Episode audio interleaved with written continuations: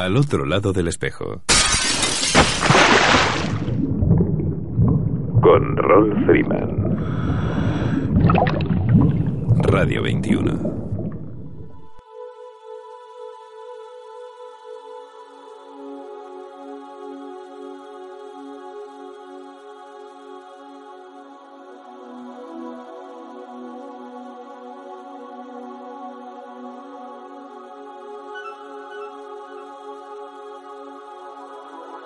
Amigos, saludos alados y bienvenidos a una nueva edición de Al otro lado del espejo. Un programa que hacemos con cariño para ti desde lo más profundo de un océano lleno de inagotables emociones.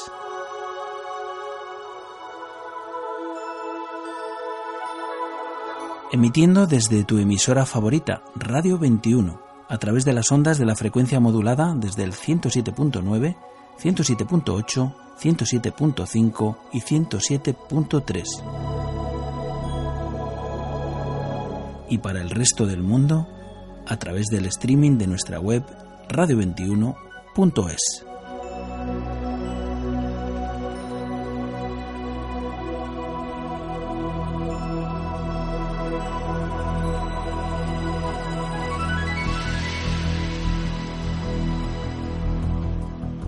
A pesar de todo, vivimos el mar. O mejor dicho, afortunadamente podemos vivir el mar. ¿Será que el calor, como el que vivimos estos abrasadores días, que empujara desde siempre a los hombres a buscar su alivio junto al agua, donde la brisa acaricia benévola la piel tostada por el implacable astro?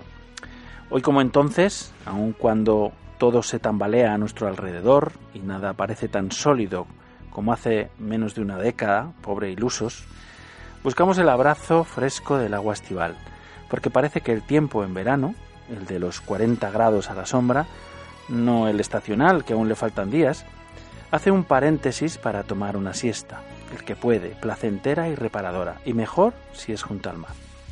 La gente está de fiesta, la fiesta de la mar, en la en Begur y en tantos y tantos lugares aprovechando todos los fines de semana que quedan antes de la gran invasión del turista.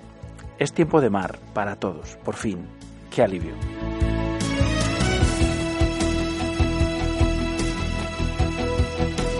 Vamos con el plan de inmersiones para el día de hoy.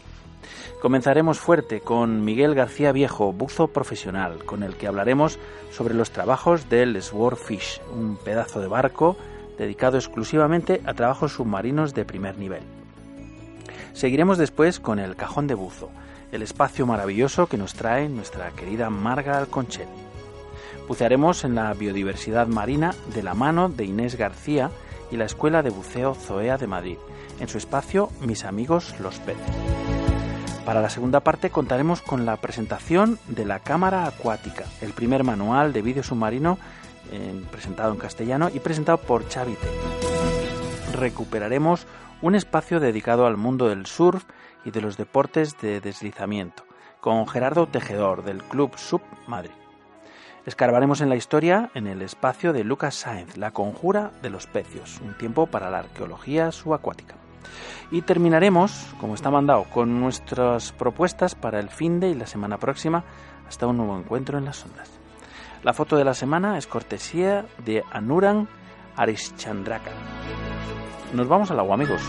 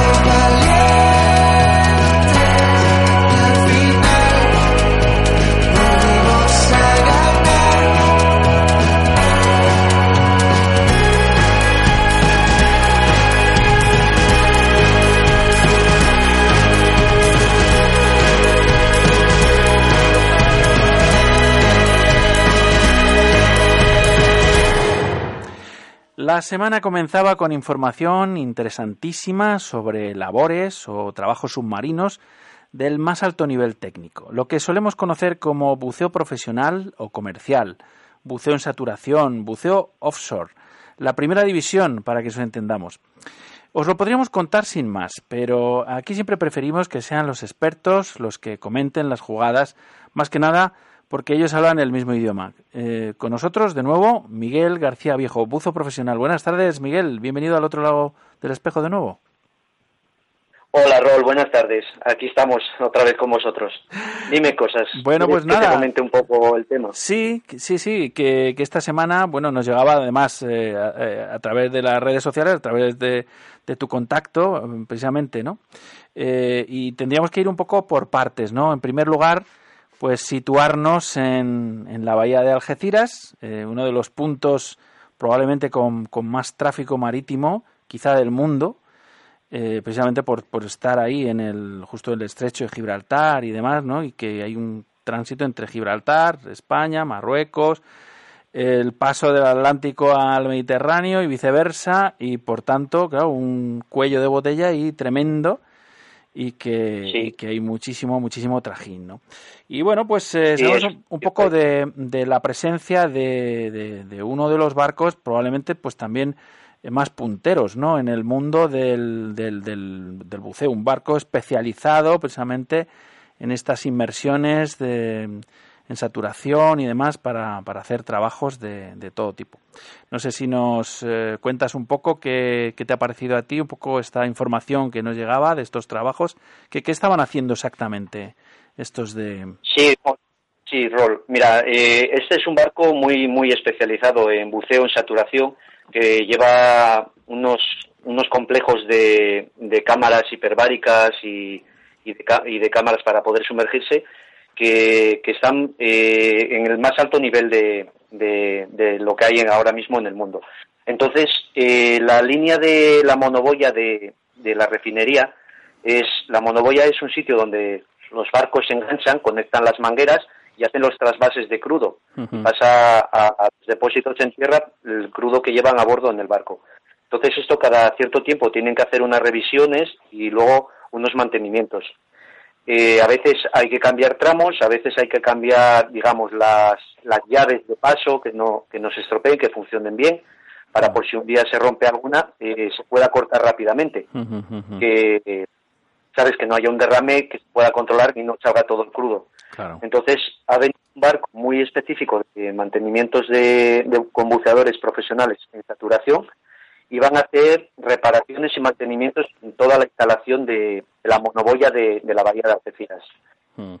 Bueno, se, entiende que ya han debido determinar porque el barco ya el barco ya se, ya se ha esfumado.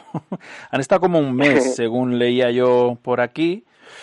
Y, y, bueno, el barco, además es que, bueno, como aquí somos fans del, del, de los programas estos de, de, seguimiento por ICE de, de, los, de los buques y demás, pues hemos visto que está precisamente en el norte de Francia, el barco ya está, ya está amarrado en puerto y por tanto se supone que el trabajo lo han terminado, entre otras cosas porque creo que llevaban un ritmo eh, bastante potente de, de trabajo, de eh, inmersiones de, de cuatro horas aproximadamente y con, y con varios equipos en marcha que, que, no subían a superficie, o sea, que, que, no sé cómo, cómo, cómo, hace esta gente para, para poder hacer esas jornadas de trabajo y, y, mantenerse ahí en saturación, ¿no? ¿Cómo es esto, Miguel? Es, es, un, es un trabajo complejo, Rol. Mira, esto es como, vamos a hacerlo bastante sencillo para que todo el mundo lo pueda entender, es como una especie de habitación con la presión que tiene en la parte donde están trabajando en el fondo del mar. Por ejemplo, esta ocasión era un trabajo a 65 metros mm.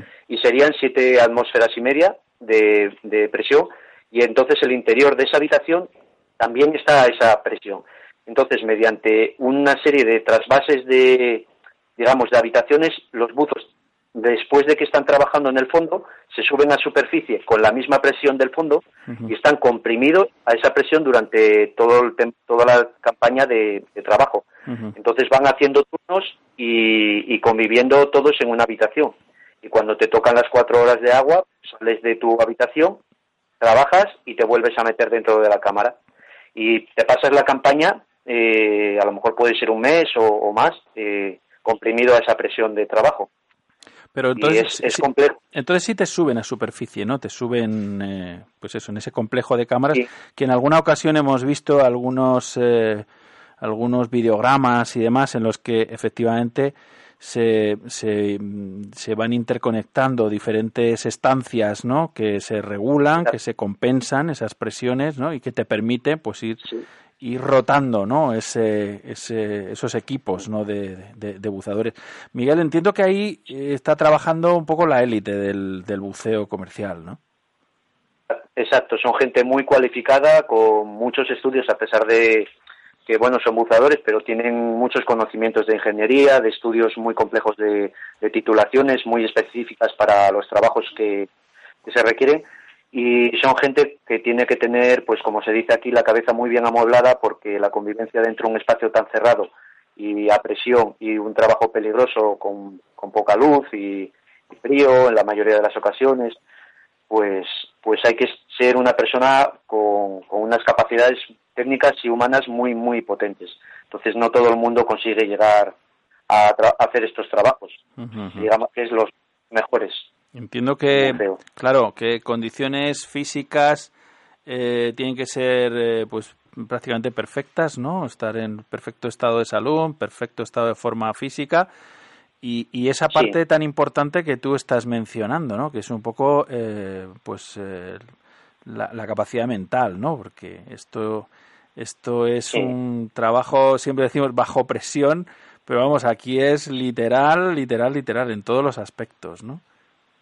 Sí, tú imagínate que eh, la habitación que está comprimida en superficie del barco vas a convivir con otras cuatro, seis o ocho personas, las que te toque por la, por la hora, y vas a estar viviendo dentro de ese recipiente mm. durante un tiempo. Entonces, el contacto es roce codo con codo. Y mm. luego, eh, de ahí te pasan a, otra, a otro compartimento, que es el que te hace descender al fondo y trabajar.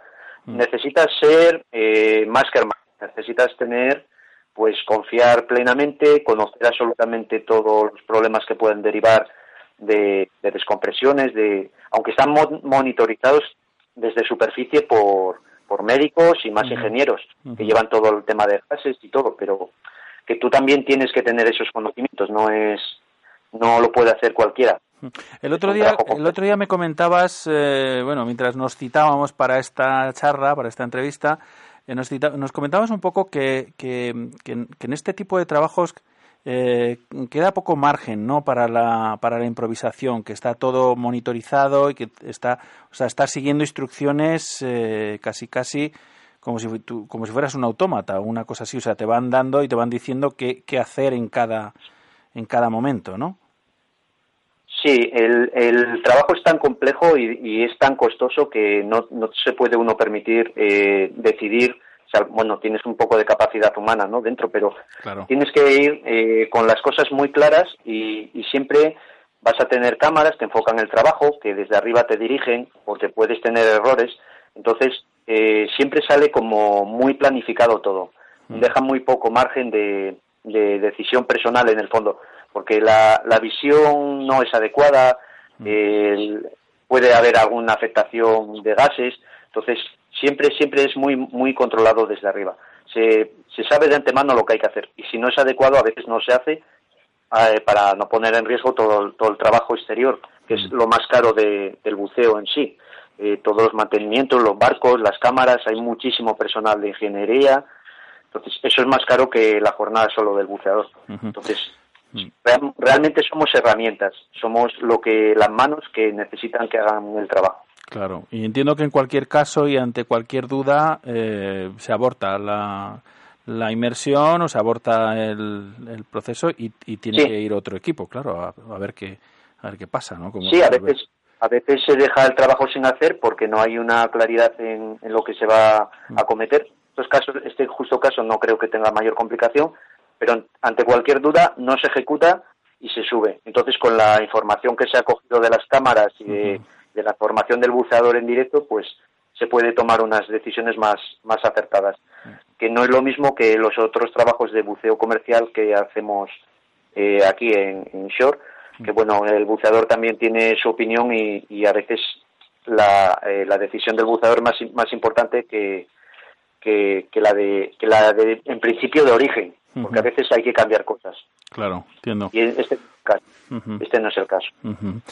Bueno, eh, la verdad es que viéndolo así, siempre lo hemos comentado, ¿no? Pero viéndolo de la manera más objetiva posible, esto es, eh, desde luego, un paseo espacial en toda regla. Sí, sí, esto, esto es eh, súper complejo. Eh, de, gente detrás eh, coordinando la operación puede haber más que gente trabajando realmente en el agua. que es inmenso, es inmenso el, trabajo. O sea, que entiendo que, que, mm, o sea, que habrá un entrenamiento previo, es decir, si hay que hacer determinado trabajo, primero se hace en superficie y luego se lleva a cabo de nuevo eh, ya en, sobre, sobre el fondo.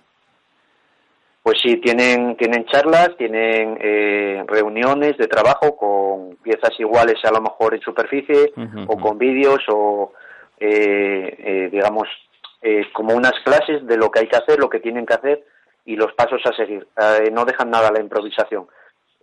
cada uno va a hacer un trabajo y si te toca apretar tres tuercas, tres tuercas son las que tienes que apretar. Y si ahí se acaba tu jornada, el siguiente continuará con otras tres. Y, es, es simple, es simple, pero simple para el buceador, porque se lo dan, digamos, mm. el trabajo real lo que tiene que hacer, no hay que pararse a improvisar.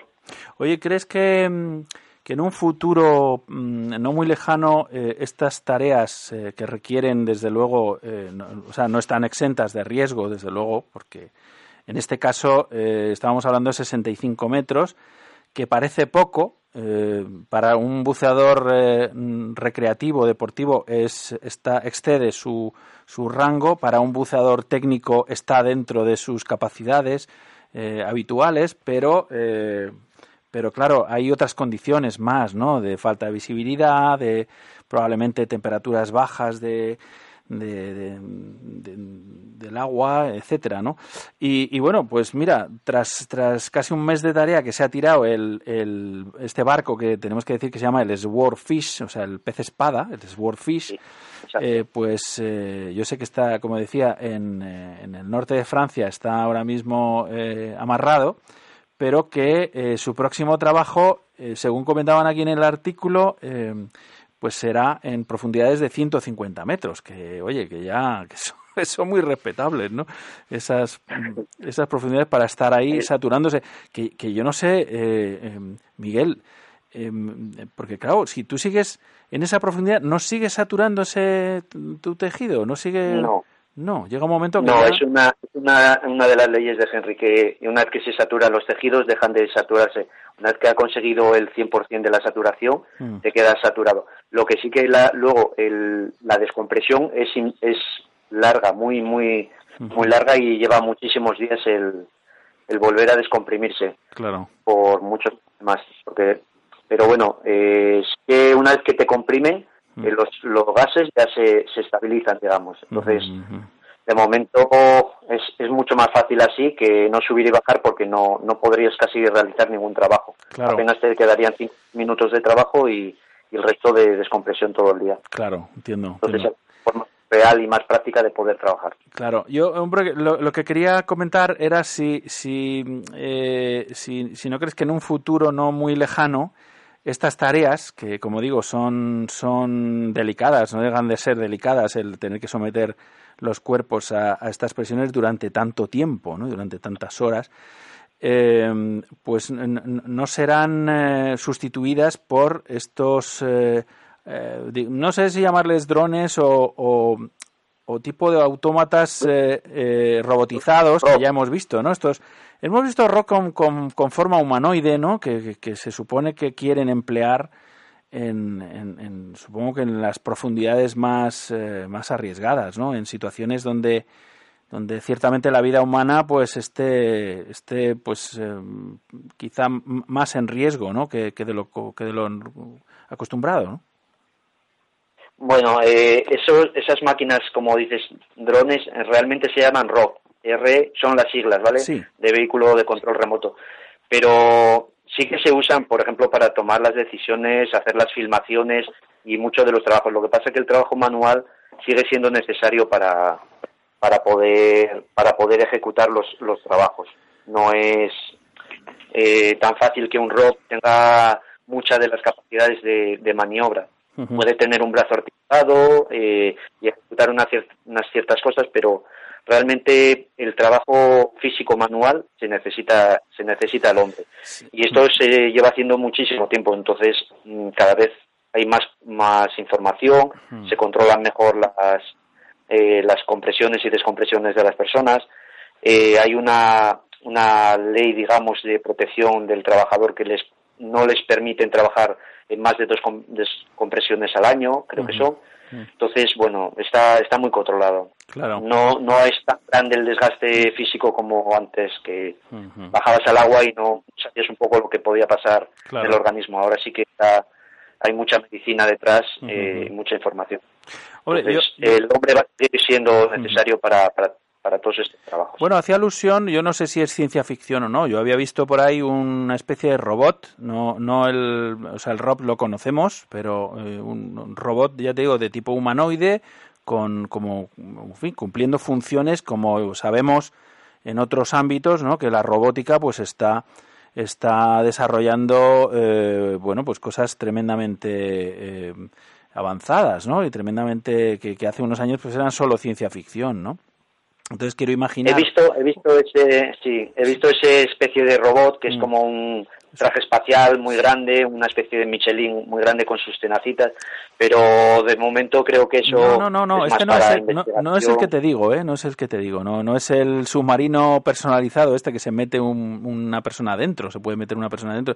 Yo he visto una especie de, de robot, así literalmente, eh, con aspecto humanoide, con manos y, y, piernas y, o sea, exactamente igual que... Y además, entiendo que con la, con la realidad virtual que hoy en día se, se maneja, o sea, pues perfectamente un buceador podría estar eh, accionando este dispositivo eh, en tiempo real desde la superficie, desde la, la seguridad de la superficie y, y, bueno, y ejecutar operaciones eh, delicadas, incluso con las manos y demás, exactamente igual, o emplear ejercer eh, presión y fuerza y demás en un momento dado o utilizar herramientas sofisticadas como es pues son las máquinas de corte o las máquinas de soldar y demás con precisión pero desde la seguridad de la superficie. Yo no, no creo que eso esté tan tan alejado de la realidad ¿eh? creo que eso es algo que vamos a ver para, muy pronto.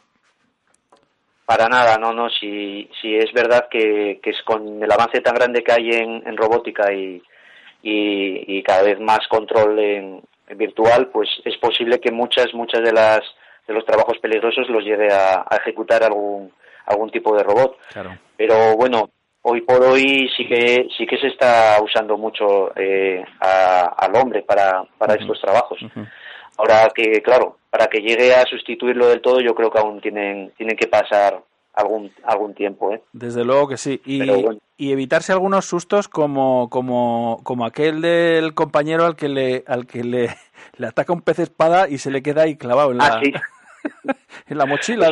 Ese, fue muy bueno porque imagínate estar en el fondo con, con tus tuercas y tus llaves y preocupado de, de lo que estás haciendo y que lo que falta que venga un pez espada a, a pincharte pensando que, que compites por el alimento o, por el territorio. Pero, y además que entiendo que con la que con la eh, hombre, un poco, poco, baja visibilidad que se tiene dentro de un casco de, buceador, pues que tú no sabes muy bien qué es lo que te está pasando en la espalda. Te lo pueden estar contando los compañeros, ¿no? Ahí entre entre alguna que otra carcajada que yo creo que seguro que hubo. ¿Sabes? Dice, súbete, súbete que ya gracias a Dios. Súbete que ya tenemos la cena, ¿no? Sí, sí. Eh, es que tú imagínate estar ahí a profundidad y que no tienes que tener a nadie al lado y de repente notas un golpe en la espalda y que quien me está tocando la espalda. Claro, claro. notas un pez de espada que pesa ciento y pico kilos eh, bregando contigo a, ver qué hace. Madre mía. Pues sí, no, eh, el susto tuvo que ser bueno. Madre mía, pues sí. Miguel, Miguel García Viejo, buzo profesional, muchísimas gracias por venir al otro lado del espejo y compartir con nosotros esta, esta información tan interesante del mundo del buceo comercial, del buceo profesional que bueno pues que siempre nos llama muchísimo la atención y el haber tenido esta oportunidad de, de, de, tener en aguas españolas eh, bueno pues este este dispositivo este barco fantástico no dedicado eh, un poco la primera línea, ¿no? A nivel mundial, ¿no? De, de estos mantenimientos y de estos trabajos eh, de inmersión eh, profunda y tal, pues, pues es, es espectacular. Y, y que vengas a contarnos al programa, pues es un lujo para nosotros. Muchísimas gracias. A ti, Rol, muchísimas gracias. Siempre que lo necesitéis, ahí estamos. Muy bien. Muy bien. Hasta ahora. Un abrazo, Miguel. Hasta pronto. Un abrazo, Rol. Hasta ahora.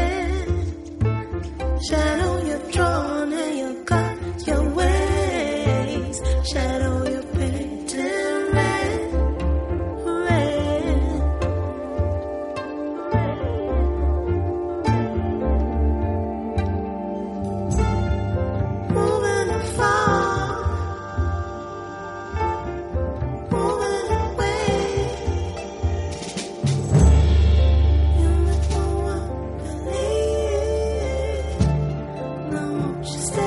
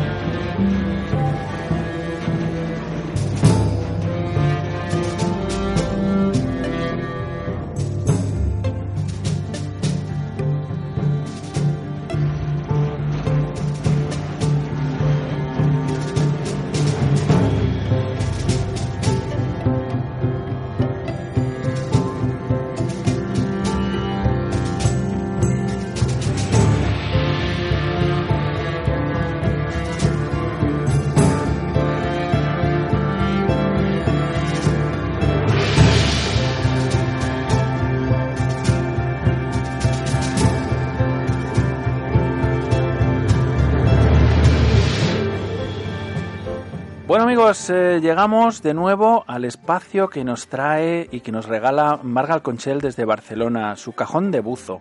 Este espacio fantástico, siempre sorprendente y siempre eh, pues dedicado de alguna manera al mundo, al mundo acuático también y al mundo subacuático.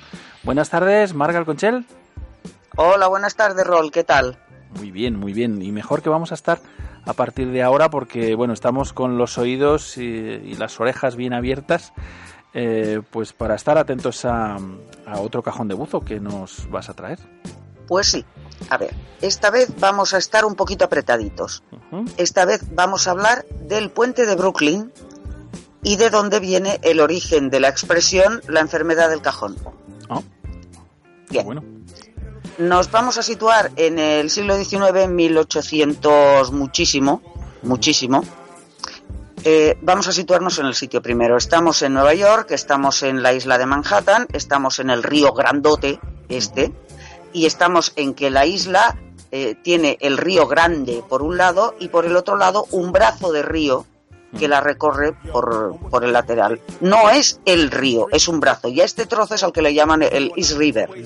No es el propio río, sino es un, un lateral. Eh, Bueno, em, perdona, Marga, eh, el puente de Brooklyn es este famosísimo puente que hemos visto en el cine, en la Sí, tele, sí, sí, en sí. fotografías, es el, vamos, que es en, en todos sitios. Exacto, ese puente de. Brooklyn, ese. correcto. Ese. Eh, cruzan el río tres puentes, el de Williamsburg, Manhattan y Brooklyn. Vamos a hablar de Brooklyn y vamos a ver el, el origen. Mm. En, en pleno invierno allí en, en Nueva York es frecuente que haya nevadas y que hayan heladas. Antes de que hubiera los puentes, el transporte de, de- de personal, de gente de un lado al otro, de Manhattan a, a la parte continental, se hacía en ferries Mm. y lo que la gente que iba a Manhattan no iba por deporte, iban a trabajar. Entonces era un movimiento de obreros a primera hora de la mañana, al mediodía, a la hora de vuelta. Era continuo, era un transporte urbano más. Ujú, ujú. Entonces, cuando llegaba el invierno, los inviernos serios que tiene Nueva York, hemos visto todos en miles de películas que nieva, pero nieva un palmo, no, no un poquito de caspa, hay nieve. Bueno, pues era frecuente que se congelara parte del río y que bajaran témpanos, era normal. Pero aquel invierno fue particularmente duro, se heló el río y los ferries no pudieron cruzar, con lo cual hubo millones de personas que no pudieron ir a trabajar, hubo crisis laborales, hubo crisis empresariales, fue un desastre total a nivel económico y a nivel empresarial. En uno de estos viajes eh, en el ferry iba un, un arquitecto que se llamaba John Augustus Rebling. Y este buen hombre se quedó atrapado en el ferry y dijo, esto no puede ser. Aquí andamos con el ferry y andamos con, con las nevadas y no puede ser. Aquí tendría que haber un puente. Pero el cauce del río, en el trozo más apropiado, son 500 metros de ancho. Y para que no hubiera problemas con esos témpanos de hielo, el puente tendría, el, el- el puente que se levantara sobre el río, tendría que tener la luz, o sea, el- el espacio más amplio, Correcto. abierto en esa distancia. Claro, un puente con un espacio de 500 metros de luz no se había construido nunca. Ah, no Y eso implicaba tener unos pilares, uno a cada lado, que resistieran carros y carretas. Claro. Este buen hombre se puso a hacer los planos, se puso a diseñarlo y sobre papel lo, sobre papel lo diseñó fantástico.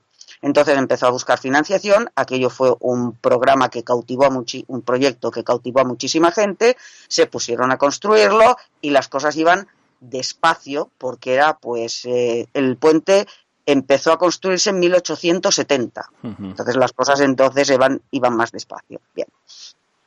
Este buen hombre lo que diseñó fue un puente que tenía un gran pilar a un lado, otro gran pilar con una estructura, un diseño tipo gótico, al otro lado el- la calzada en medio y tensores de acero que eran los que aguantaban el tirón del peso del, del- del carril, o sea, de los seis carriles creo que tiene, Sí. aparte de lo que sea el peso del tráfico, el peso de las personas, la inclemencia del tiempo, el, el- el- el desgaste que pudiese tener el río sobre los pilares, todo eso ya estaba calculado. Era un proyecto muy novedoso porque nunca se había hecho un puente tan amplio. Y sobre todo era el aquello de cómo se construye cuando en realidad no tiene puentes intermedios. A ver cómo lo hacemos. Mm. El diseño que inventó Augustus Rebling era hacer unos cajones. Tú imagínate el cajón de un mueble, Sí. cualquier cajón de un mueble. Bueno, pues le das la vuelta, lo pones boca abajo, Claro. eso de 50 metros por un lado y 30 metros por otro. Eso lo puso sobre el agua, boca abajo, flotaba, en el punto exacto donde tenía que estar ese gran pilar Mm. que levantase, que sujetara el puente. Sobre ese, eso estaba sujeto a tierra, pues con cabos, con, con anclajes y tal, para que se mantuviese en el sitio. Eso se le conectaban unas bombas que permanentemente insuflaban aire para que el cajón estuviera quieto en el sitio y además no se inundara. Ujú. Una vez que ya tuvieron fija esa estructura de cajón, ese cajón, sobre ese cajón empezaron a construir el pilar con bloques de granito.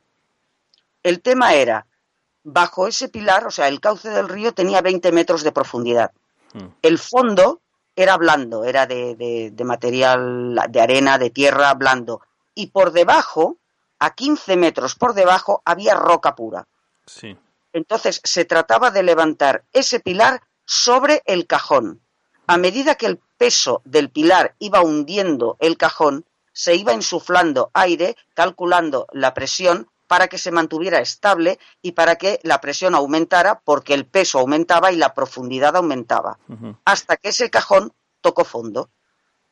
Entonces el cajón ya estaba a 20 metros de profundidad y los obreros estaban construyendo encima.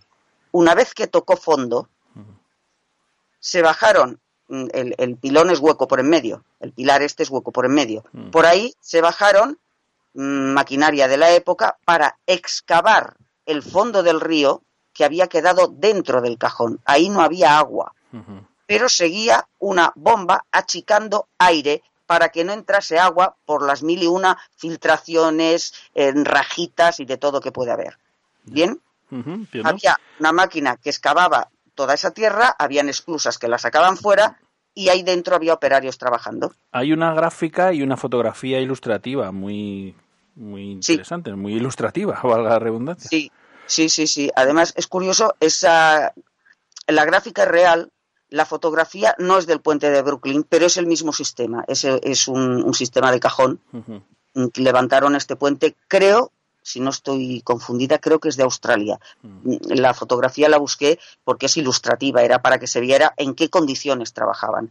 Imagínate es que, un espacio absolutamente cerrado, húmedo, llevaban luces de carburo para poder ver qué estaban haciendo porque aquello era oscuridad absoluta, Sí. la presión, todo eso. Y había una especie de como de medio montacargas, medio ascensor por el que subía y bajaba material y por el que subían y bajaban obreros. Los obreros trabajaban la jornada habitual de un obrero, seis, ocho horas.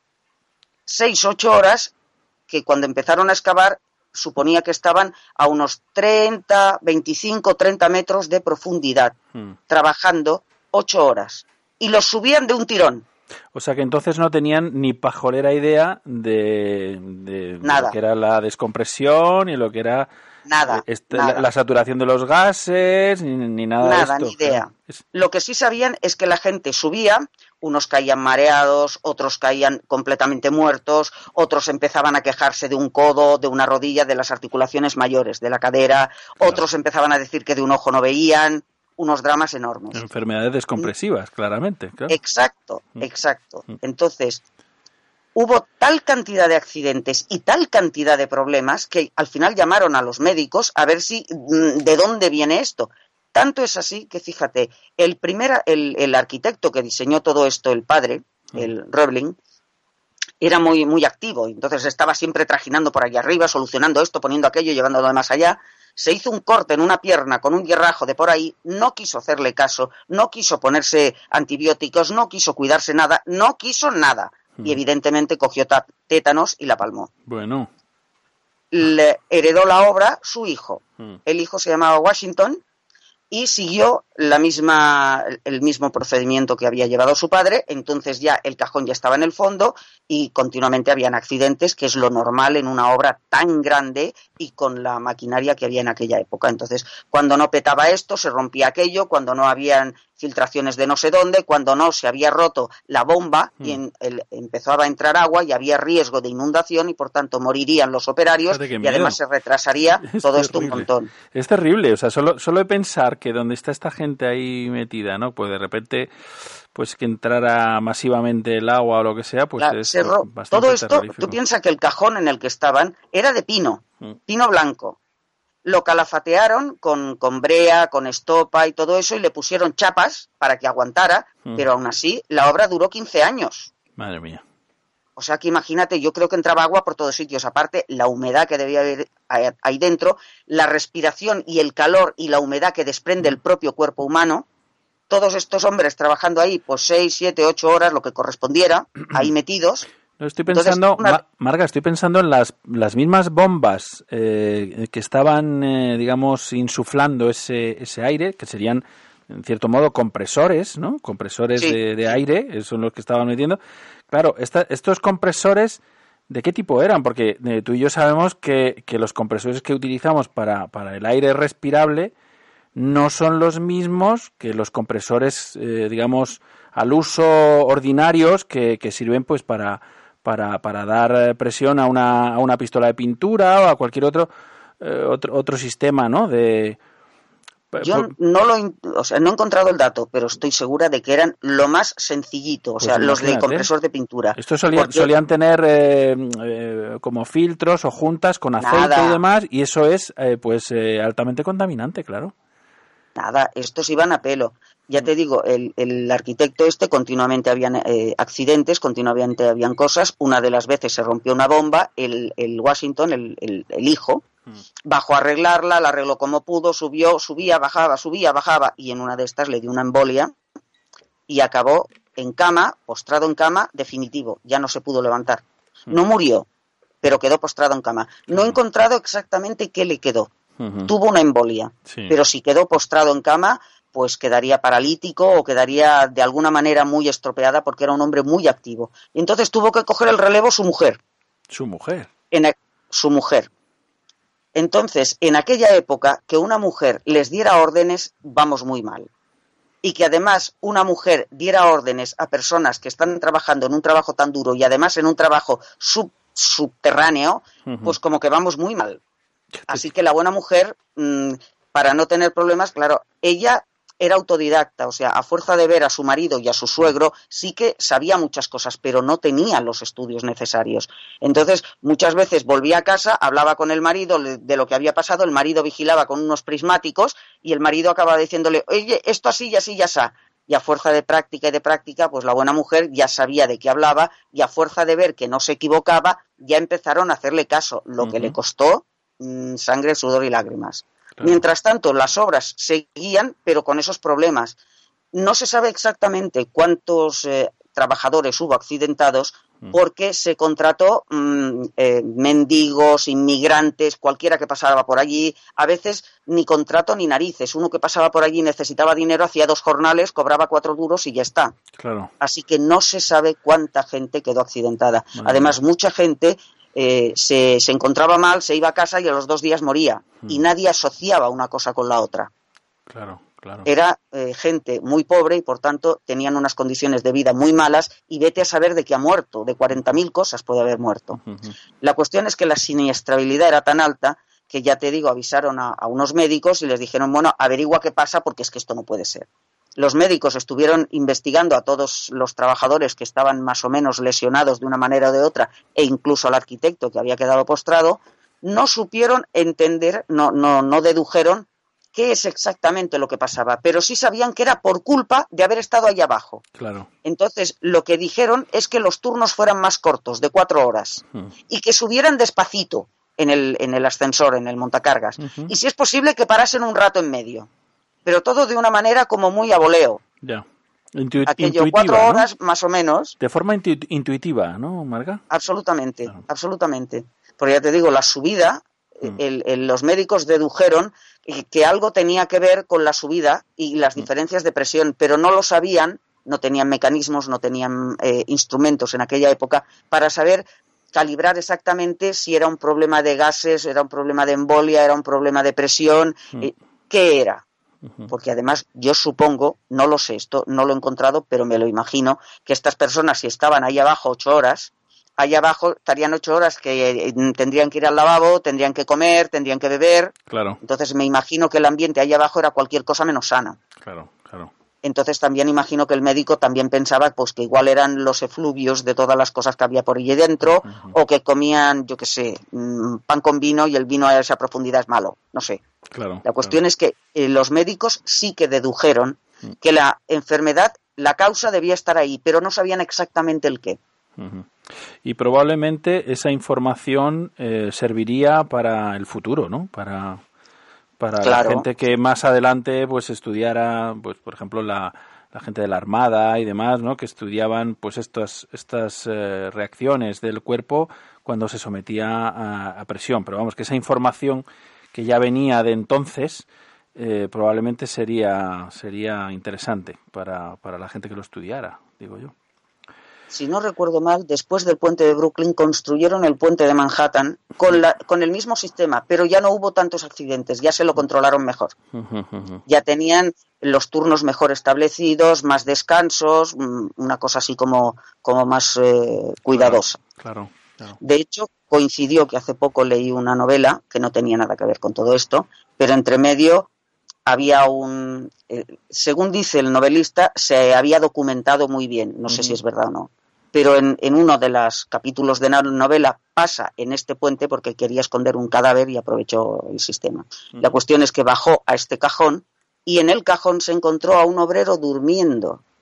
Madre Y el obrero le dijo que es que como había hecho, do- eh, o sea, había hecho un turno y había quedado con que iba a hacer el turno siguiente, ya no le valía la pena subir y bajar, que ya que estaba aquí se quedaba a pasar la noche. Ay, madre. Con lo cual, si realmente el, el novelista estaba bien documentado, más de un trabajador para doblar el turno y ganar más dinero, pues no sé cuántas horas debió estar allá abajo, pero si hizo noche, imagínate.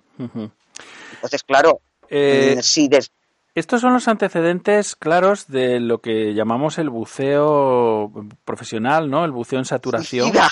Claro, el buceo Suicida. buceo suicida un poco. No, pero claro, eh, claro, la ignorancia, ¿no? La ignorancia del momento, como Claro, tú comentas claro, y demás. claro. Pero es verdad que cuando un cuerpo se satura, eh, pues eh, completamente ya no se satura más. Es decir, o sea, Sí. cuando está al 100% Sí. ya está. De hecho, claro, pues hoy en día eh, comentábamos al principio del programa eh, sobre las actividades de estos buzos profesionales y que por tanto en una digamos en una temporada cuando están haciendo una campaña que lo llaman una campaña pueden estar un montón de días y, y, mm, están comprimidos o sea viven dentro de la cámara Sí. hiperbárica dentro de estos espacios que, que bueno que están comunicados y que por tanto tienen zona de zona donde hacer la vida y esperar su turno para el próximo trabajo y demás o la próxima eh, rotación no y, y claro, pero el problema es eh, cuando vuelves a la, a la, a la digamos, a la, a la, a la presión atmosférica normal de superficie, ¿no? Que esto hay que hacerlo, pues claro, pues muy despacio y hay que hacerlo con, con bueno, pues sabiendo cómo se sabe hoy en día tanto y tanto sobre este, sobre este mundo, ¿no? Entonces, claro, esta gente no sabía absolutamente nada y caían como chinches, es normal. Y- absolutamente. eso es lo que Aparte- tiene ser pioneros, ¿no? En, en algo. Sí, pero aparte hay, hay un tema, maldita sea, pero es así. Los trabajadores estos eran obreros no cualificados y Claro. eran, pues ya te digo, mendigos, indigentes, inmigrantes, Claro. mm, toda esa gente. Sí, ¿cómo Si en lugar no? de eso hubieran sido ingenierísimos, seguramente todo se hubiera vigilado mucho más. Desde luego.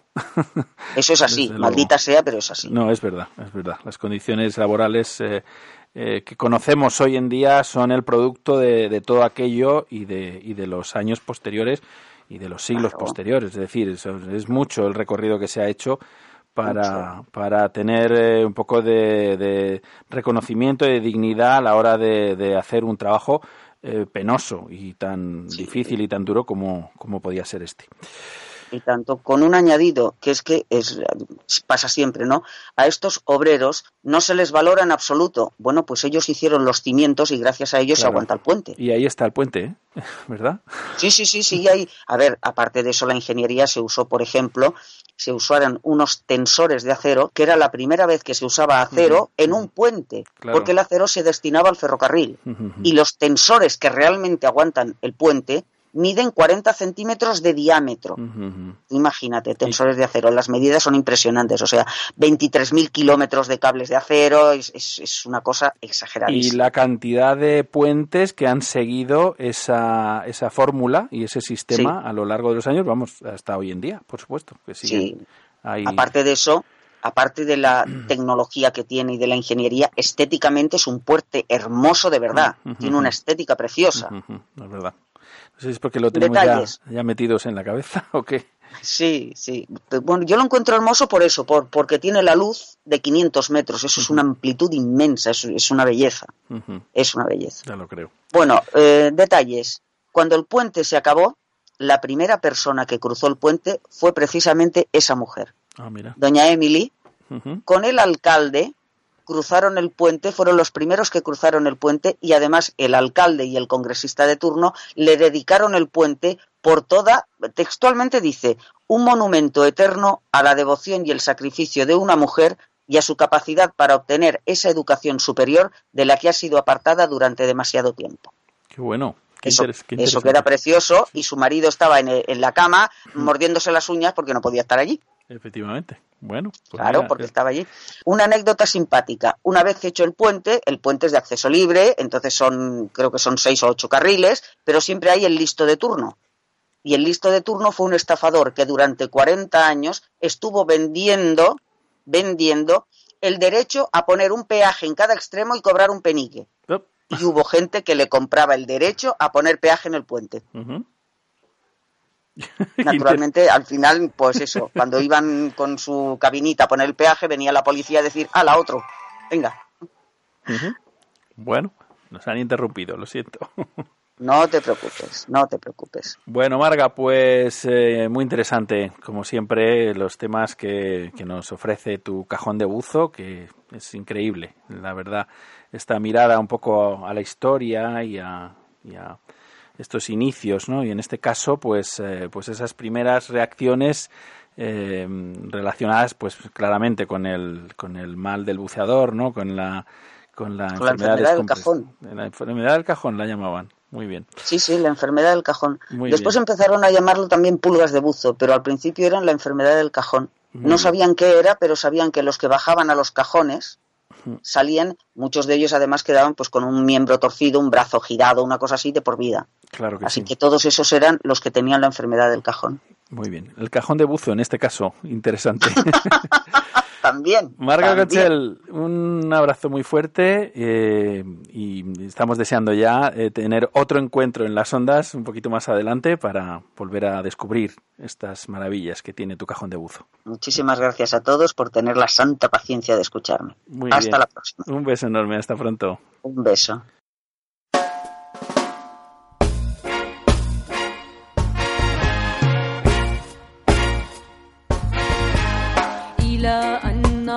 الفكر الذي يضع عرقا كأعلى وآخر كأقل شأنا أخيرا ينبذ وأبدا يحشر أخيرا ينبذ وأبدا يحشر.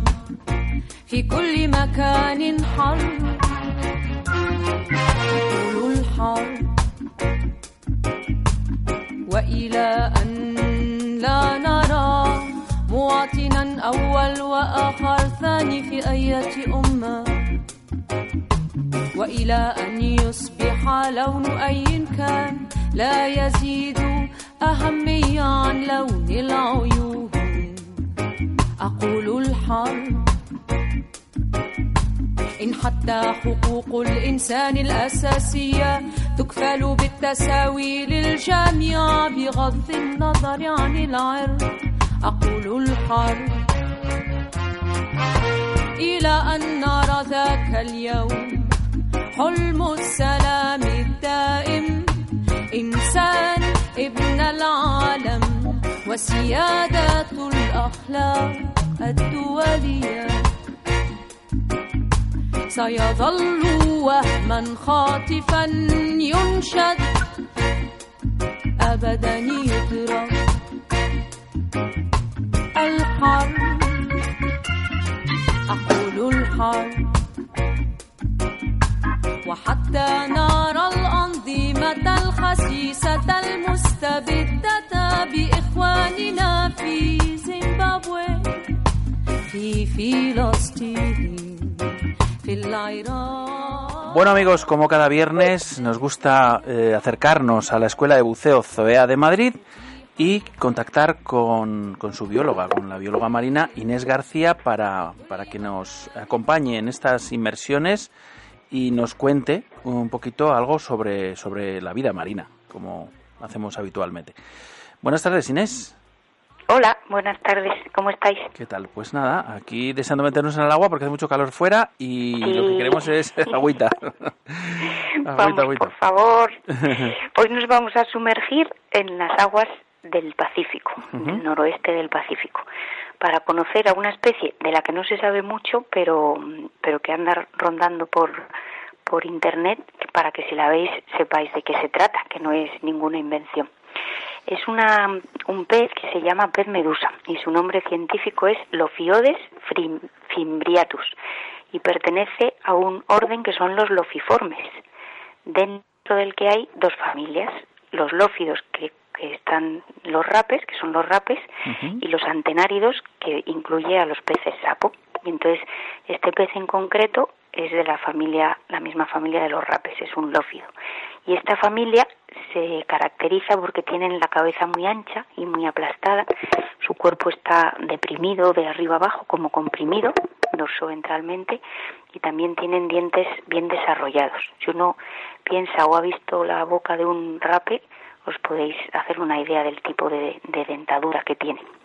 Luego también tienen una estructura móvil, como una prolongación que se llama ilicium, que es como una caña de pescar, que utilizan porque estos peces normalmente viven en el fondo marino camuflados y están esperando al acecho para que cuando esa se siente atraída por esa caña de pescar, pues abren su enorme boca.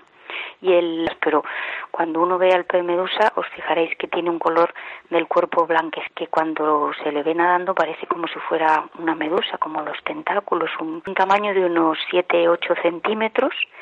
Y el holotipo, que sabéis que holotipo es el ejemplar de, de una especie que se utiliza para describir esa especie. ¿Os acordáis que en alguno de los programas hemos hablado de, de cómo se describía una especie?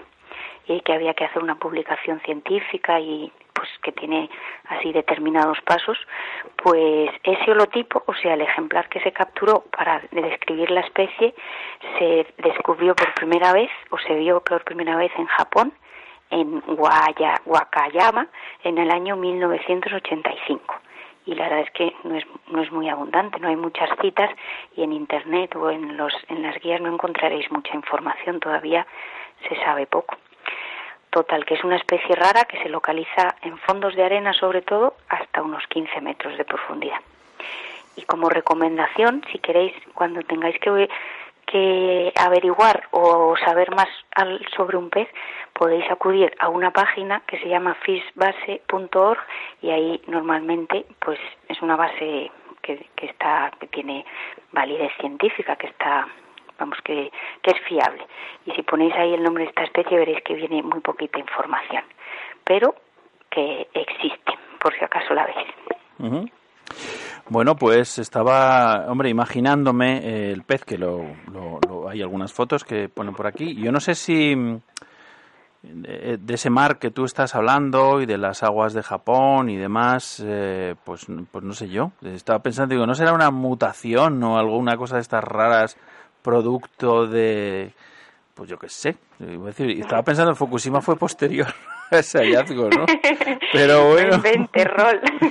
que la naturaleza de por sí ya es. No, ya... no, ve- ve- vete tú a saber. Es decir, hombre, las mutaciones existen y existen en todas las especies, ¿no? Es decir, hemos visto eh, animales, de hecho, en el Museo de Ciencia Natural, sabes que hay un- una cantidad de, de- de engendros que han que han ido apareciendo, pues pues vete tú a saber por qué, ¿no? Por qué, por qué circunstancia, ¿no?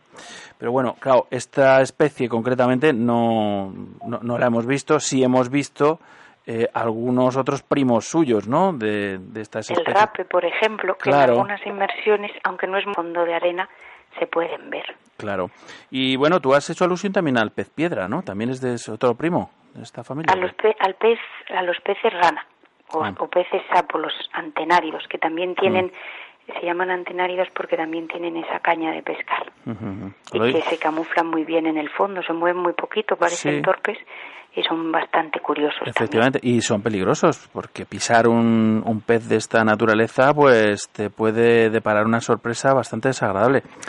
Y, y yo venía, o sea, lo- claro, lo quería comentar, ¿sabes por qué? Porque estos días, bueno, pues estas, eh, estos programas de televisión que se inventan pues para tener entretenida al personal, eh, pues hay uno que se llama La Isla y que han llevado y hay una gente que está allí pasándolas mal qué necesidad había, porque no ganan nada, ni son famosos, ni en fin, no sé, no, sé por qué están ahí, pero bueno.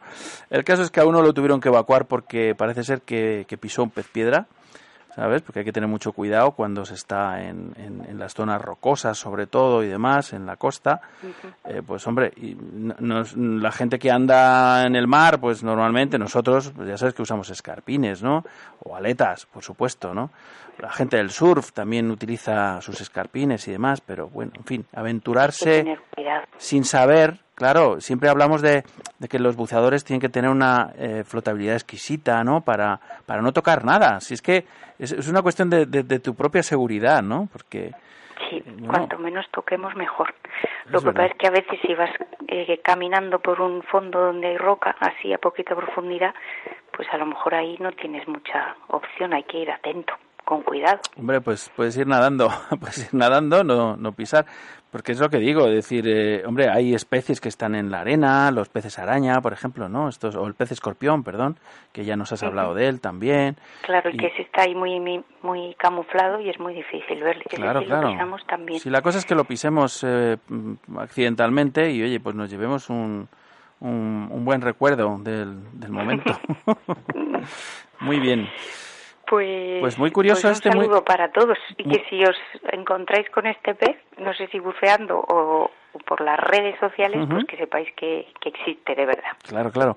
Inés, te voy a proponer uh, um, una especie, bueno, más que una especie, me, me da un poco igual porque me gusta mucho que me sorprendas, pero podríamos hablar de alguna especie eh, fósil, ¿no? Alguna especie de otra, de otra, de otro, de otra época que, que ya es muy difícil que nos la vayamos a encontrar, aunque mira, eh, especies como el celacanto y, y demás, eh, y algunas otras que, que- que hemos encontrado en las redes sociales últimamente, eh, también se, se suponían desaparecidas ya, ¿no? Pues que nos hablaras de ¿De un alguna... fósil viviente quieres Sí. que hablemos o de, De- un fósil fósil? O de un fósil fósil, alguna especie de, Vale. de otro tiempo que, que, bueno, que nos, nos pueda sorprender, ¿no? Por su Vale. naturaleza, claro. Muy pues bien, eso para el próximo jueves. Venga. Inés, un besazo enorme. Una- un abrazo, hasta luego. Hasta pronto. Al otro lado del espejo. Con Rolf Freeman. Radio 21.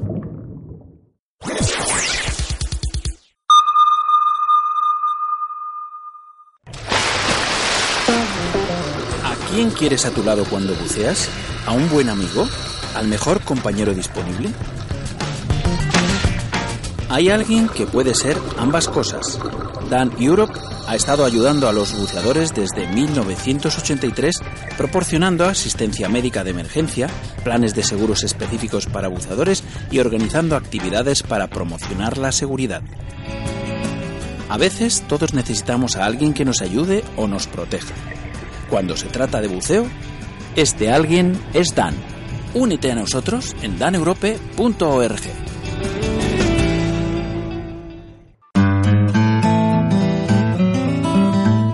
¿Te interesa la preservación de la biodiversidad marina? Alianza por los tiburones de Canarias te necesita. Con un pequeño gesto tú puedes invertir en cambios positivos y sostenibles para la conservación de hábitats naturales de tiburones en aguas canarias. Si quieres colaborar con el proyecto de identificación de hábitats de tiburones ángel en aguas canarias, puedes adoptar tu angelote y asegurarte que con tu generosa donación estás contribuyendo para la identificación de hábitats del tiburón ángel y el seguimiento de largo plazo de sus poblaciones. Cada certificado de adopción tiene un valor de 30 euros como donación y está asociado simbólicamente a un angelote identificado por un nombre único. Participa activamente en la construcción de una visión responsable, innovadora y comprometida con el futuro del planeta y de las áreas marinas españolas de Canarias.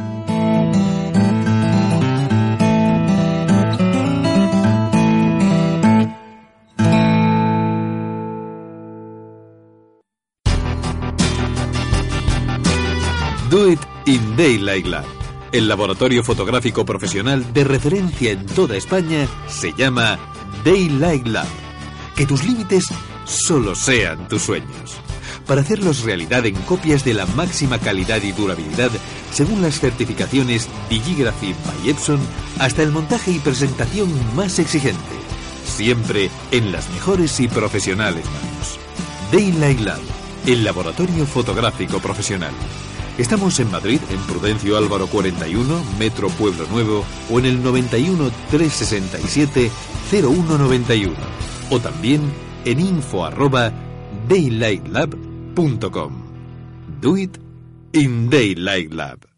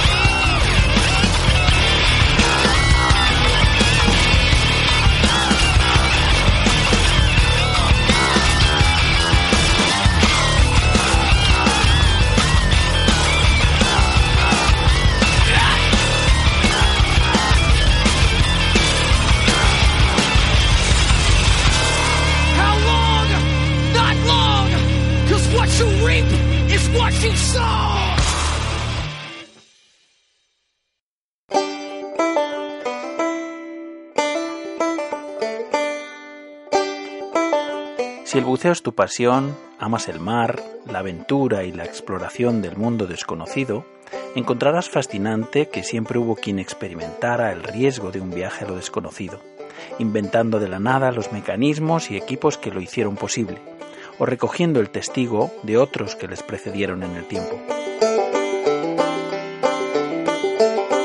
La Historical Diving Society of Spain quiere ser la memoria viva del paso del tiempo, recogiendo el inmenso patrimonio cultural de la historia del buceo en España.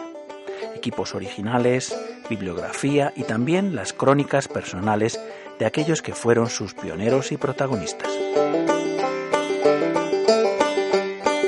Formar parte de la Historical Diving Society of Spain es preservar su historia y su legado, un privilegio que nos cabe a los buceadores del presente. Únete a nosotros y ayúdanos a conocer y preservar nuestra historia submarina y la de los hombres de honor que la hicieron posible. Hazte socio de la HDS.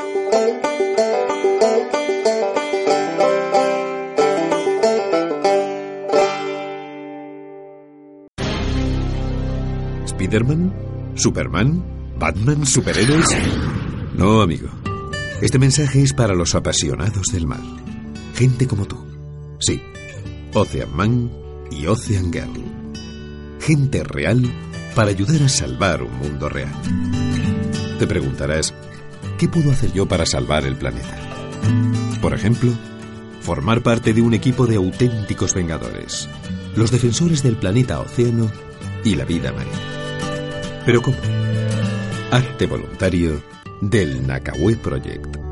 Da el primer paso y envíanos un correo a info@nakaweproject.org. Tienes un superpoder, aún por descubrir.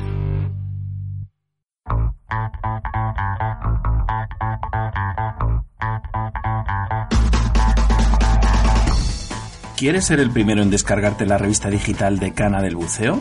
Suscríbete a Acusub. Envíanos tus datos al correo acusub.acusub.net y podrás recibir cada mes completamente gratis la revista digital con mayor proyección internacional de habla hispana. Acusub. Amarás el buceo. ¿Te gusta la aventura? ¿Sientes emoción cuando descubres algo nuevo? Entonces un curso de cuevas es para ti. La cueva del agua, el pozo azul, la cueva del Morait serán los escenarios de lujo de tus aventuras y además mejorarás como buceador.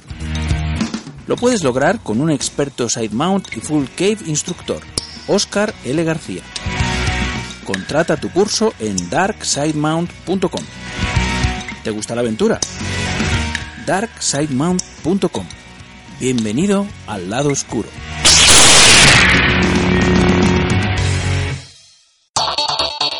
Nadie sabe lo que puede hacer hasta que decide intentarlo.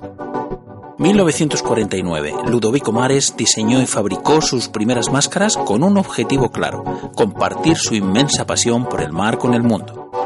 Diving, snorkeling, freediving, spearfishing, entra en una nueva experiencia. ¿Estás preparado para emociones mucho más profundas?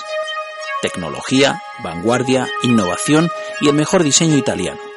La chispa que enciende el engranaje Mares sigue siendo la misma que hace 68 años, la pasión.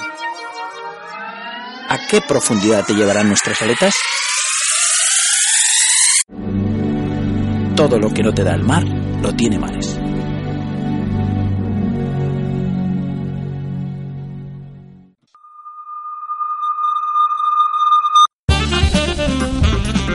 Estáis escuchando Al otro lado del espejo. Una ola de sensaciones y espuma salpicándote al oído. Hace tres años de su paso por Al otro lado del espejo, en 2014 estrenaba la película Hidro, el film colaborativo en el que los protagonistas eran la imagen y la música, y por supuesto el océano. Entonces llevaba tiempo filmando bajo el agua y parece ser que no ha parado a día de hoy. En esta ocasión nos hace partícipes del primer manual de grabación submarina en castellano, un trabajo currado como todo lo que hace nuestro invitado de hoy, Xavi Tello. Bienvenido de nuevo al otro lado del espejo. Hola, muchas gracias, Rol. Un placer estar aquí. Bueno, ¿qué tal, eh, Xavi? Que como decía, que, que no has parado en estos tres años, has estado bastante activo, ¿no? Eh, bueno, yo he seguido haciendo producción. Antes de la película estuvimos dos años de promoción. La película la conseguimos colar, nunca mejor dicho, en 22 festivales internacionales de todo el mundo. Se llevó un par de premios.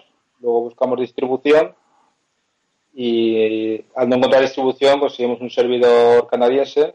Entonces, en la página de hidrodefil.com, la película tras dos años, como habíamos quedado con toda la gente que nos estudió el material, está liberada y se puede ver libremente. Y entonces, eh, mientras, cuando filmaba Hidro, ¿no?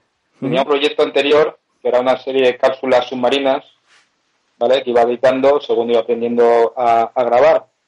Entonces, Cuando yo conseguí mi primera carcasa submarina en el 2007, pues no había ningún ninguna referencia en castellano sobre grabación submarina. Entonces me tocó recopilar apuntes, buscar libros y buscar biografía en inglés. Y en el 2010 comencé a escribir un libro.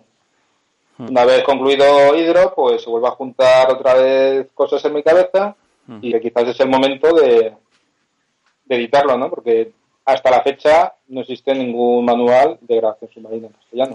Oye, oye, pues es verdad, es verdad, tienes toda la razón porque cuando, cuando vi que lo anunciabas, que, que lo tenías, eh, bueno, que estabas, eh, pues, pues como ahora, ¿no? Que quedan muy, muy pocos días para que hagáis la presentación, digamos, oficial, digámoslo así, pues, eh, pues efectivamente echa un vistazo y, y lo que hay por ahí, pues eso son manuales, pero siempre en otro idioma, ¿no? En castellano es, eh, es el primer trabajo. Y fíjate que aquí hay muchísima gente, ¿no? Que, que, que tra- que trabaja este medio y que, y que bueno, que tiene bastante éxito, de- a juzgar por por los últimos, eh, digamos, encuentros, las últimas citas así del buceo, tanto Die Travel Show como, como la Fira en Cornellá, eh, pues, eh, pues el tema del vídeo submarino pues está, mm, está como muy como muy en plena ebullición, ¿no? Sí, claro, incluso más eh, ahora que digamos tenemos un acceso bastante económico ¿no? a cámaras. Yo cuando me compré mi primera cámara profesional de segunda mano era un equipo de mini DV 3 CDs con una carcasa, profesional con focos Mm. y costó, costó una pasta. Pero desde hace 3 4 años pues pues tener acceso a una GoPro similares y si te gusta grabar bajo el agua pues digamos que ahora es el momento ¿no? en el que puedes. Claro. Y de hecho, este libro, como te comenté, eh, como te comentaba, empecé a escribirlo hace siete años Mm. y hace dos, cuando terminamos Hidro, empezamos a maquetarlo otra vez y de hecho se añadió un capítulo exclusivo de cámaras digitales porque ya las había probado por entonces. Se adecua un poco más el contenido ¿no? a, a- a conceptos, tanto conceptos básicos como gente que tenga eh, cualquier tipo de cámara, ¿no? Y te voy a explicar eh, conceptos, ¿no? Para que tú en tu cámara, sabiéndola usar, puedas practicar en tierra y luego puedas practicar bajo el agua. Ujú. De hecho, lo terminamos el año pasado. Hemos estado un año buscando editorial, pero parece que es complicado editar un libro en este país. Pues sí, esa es, esa es una segunda parte que ahora, que ahora llegaremos, ¿no? Eh, bueno, nos hablas un poco así de la, de la cámara acuática, ¿no? Que este manual que llevas, eh, que llevas tiempo trabajando en él, que lo tienes eh, listo ya para... y, que, bueno, como, como yo pensaba, de- tiene una trayectoria potente, eh, eh, has trabajado bastante en él. Y, y a mí me gustaría saber un poco eh, a quién va dirigido, si va dirigido a la gente que empieza o esto sirve un poco para todo el mundo, ¿no? También para, para consolidar conocimientos, para refrescar ideas. eh, cuéntanos un poco. Pues realmente el manual, por un lado, está escrito con un lenguaje que, como digo yo, lo debería entender mi padre, entre comillas, y, y realmente se ha comprado cámaras deportivas y las usa, ¿no? Entonces, sepas tanto de mantenimiento como de cuidados, etcétera. Por otra parte, junto mis conocimientos de 10 años de audiovisuales, ¿no? Entonces te puedo hablar un poco de teoría de imagen, encuadres, movimientos de cámaras, cómo editar, cómo planificar una inmersión.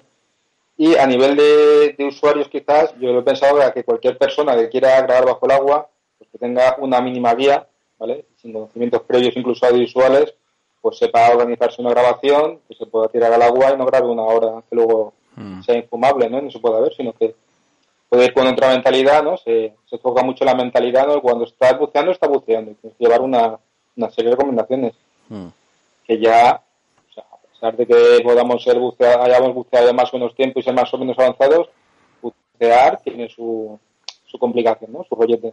Pues imagínate que está grabando, ¿no? Que es otra actividad totalmente distinta, que ya es complicado hacerla en tierra, pues eh, te hablo de una serie de recomendaciones y ideas, ¿no? Para que cuando te vayas a bucear, pues te acuerdes, ¿no? De siempre que vayas con compañeros, puedes tener eh, signos, avisar a los barqueros y, bueno, una mentalidad para grabar, ¿no? Porque bajo el agua Hmm. puedes grabar 20 minutos, media hora y luego a lo mejor revisando brutos por temas de estabilidad, por temas de luz, te valen solo tres o cuatro.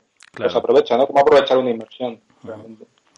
Bueno, esa es una de las partes, yo creo que más, eh, más complicadas, ¿no? La parte de la edición y la parte de la, de la, de la, de- de- del, talonaje, del decidir exactamente qué es lo que mostrar, ¿no? Porque hay un poco ese, yo creo que ese, ese defecto que todos los que alguna vez hemos cogido una cámara, yo te confieso que, que he ahogado dos directamente. Eh, a ver, no eran ni profesionales ni semiprofesionales siquiera, no llegaban a, a, a este, a esta calidad ¿no? que nos dan ahora mismo pues, eh, pues estas camaritas tipo GoPro. Pero, pero en fin, que, a ver, en- me servía para llevarme un recuerdo a casa. eh, y aún así, pues eso, como digo, pues ya, ya, han, ya han sido dos y de momento, pues, eh, pues ahí se ha quedado, ¿no? Eh, y es verdad, es verdad que tenemos una tendencia a tirarnos ahí eh, minutos y minutos y, y realmente material bueno pues es muy, muy, muy escaso, ¿no? ¿no? Eh, yo no sé si conoces tú un, un interesantísimo vídeo que hay eh, que hay por ahí que es de nuestro amigo Manel Gil, eh, es un veteranísimo buceador que se llama Evolución del cine submarino. Esto es, claro, es en vídeo, no es un manual, es, un, es una historia, ¿no? Al fin y al cabo, editada, montada, grabada. Es un, un viaje impresionante, pues a través de, de la historia de la filmación bajo el agua, desde, desde sus primeros intentos hasta, hasta estas, eh, digamos, famosas GoPro que hablamos, ¿no? Que llevan ahora mismo, eh, pues los buceadores incluso en, en estas inmersiones tan profundas y, y, y- y tan interesantes, ¿no? Eh, ¿de, de qué fuentes has bebido, eh, Xavi? Sí, pues mira, eh, como cuento en el libro, hace 10 años, Internet funcionaba como funcionaba, había una página que se llamaba eh, W Underwater Videography, ¿no? que ya no existe. Y ellos colgaron una especie de manual, recomendación por capítulos en inglés. ¿no? Entonces, pues bueno, fue la primera referencia que, que tuve yo. Luego eh, tuve acceso a, a manuales de fotografía digital submarina, ¿no? que eso sí que hay editados dos o tres en Hmm. castellano. Hay otro libro que incluso lo podría buscar ahora, yo creo que lo tengo, no, tengo, no lo tengo a la vista. Salió un libro sobre buceo y pesca submarina, y pesca con botellas, también, de pesca con botellas, y buceo con botellas, perdón, Hmm. que, que hablaba también un capítulo, ¿no? un poco de mantenimiento. Luego, cuando me hice el, el curso de avanzado de buceo con botellas, me cogí el módulo de fotografía digital y el resto, digamos, es practicando.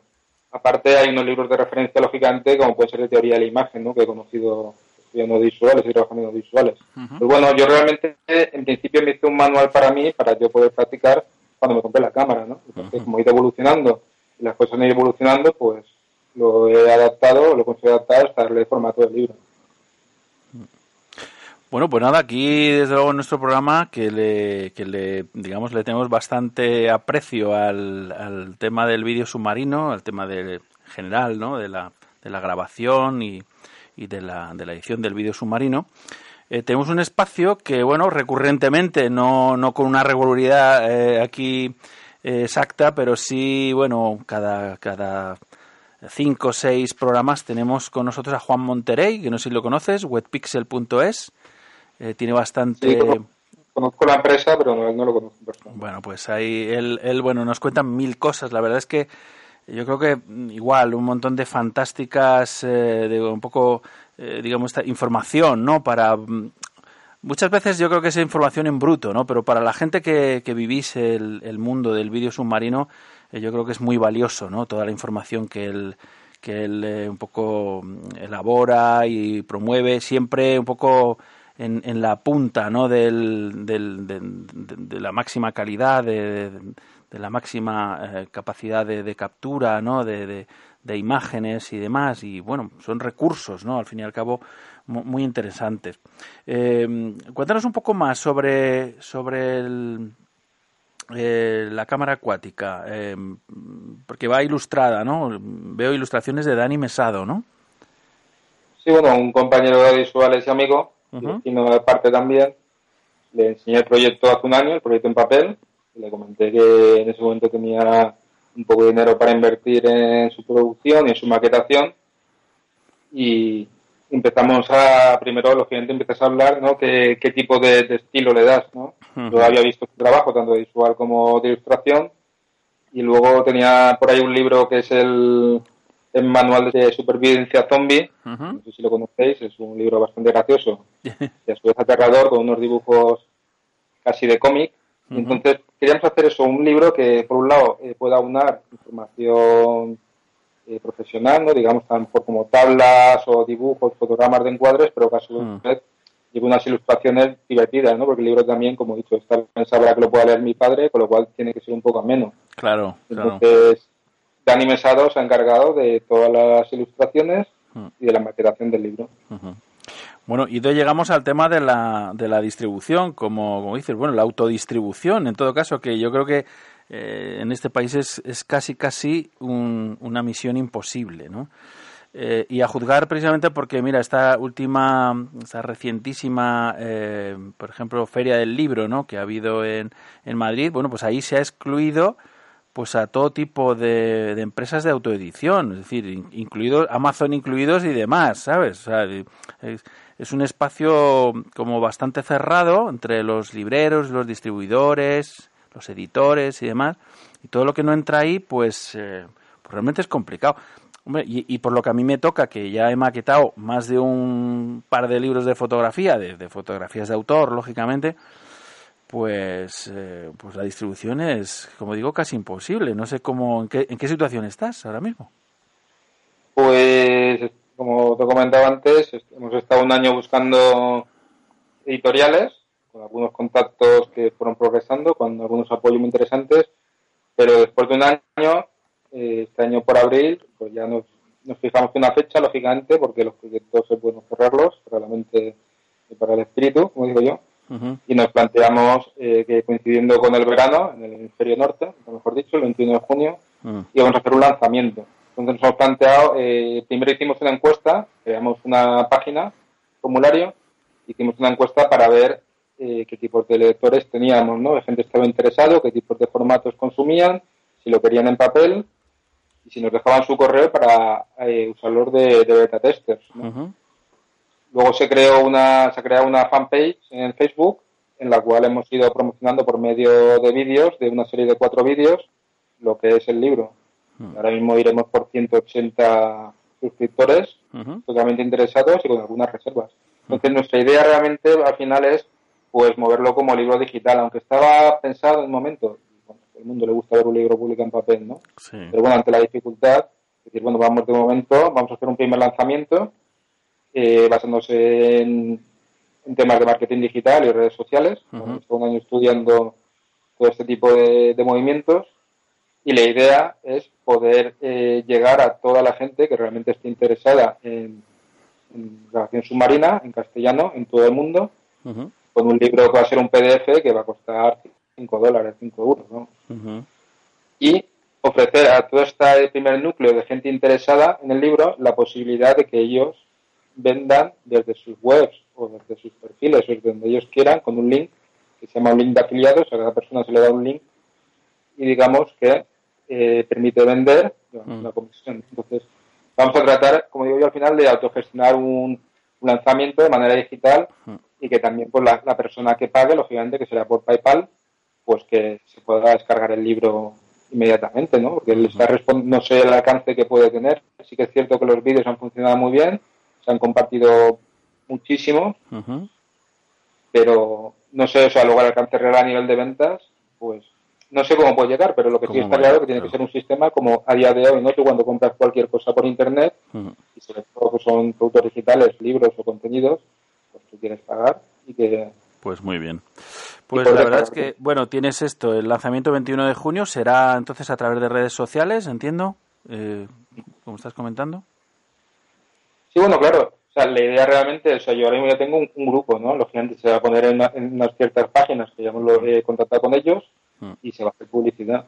Luego, aparte, si buscas en YouTube por la cámara acuática manual, pues ya están los vídeos posicionados, no hay estará el link para, para llevar gente a un sitio donde pueda comprar. Y bueno, como digo, eh, también es un experimento porque dado la dificultad después de un año, decir, bueno, os lo lanzamos nosotros, como sabemos, por los contactos que tenemos, y, y arriesgando y experimentando también, porque o sea, el lanzamiento no es gratis, hay que pagar plataformas, hay que pagar publicidad, pero bueno, es el momento, me Claro, parece. claro. Luego sí que a lo mejor queremos hacer uno para el hemisferio sur, que será supongo por Navidades, si ha funcionado este y quién sabe si con los resultados que podamos obtener, a lo no sé si están en digital o no, a lo mejor alguna editorial se puede ir a interesar o hacer, no lo sé, ¿no? O sea, habrá aquí al final es prueba y error, ¿no? O sea, parado no vale Claro.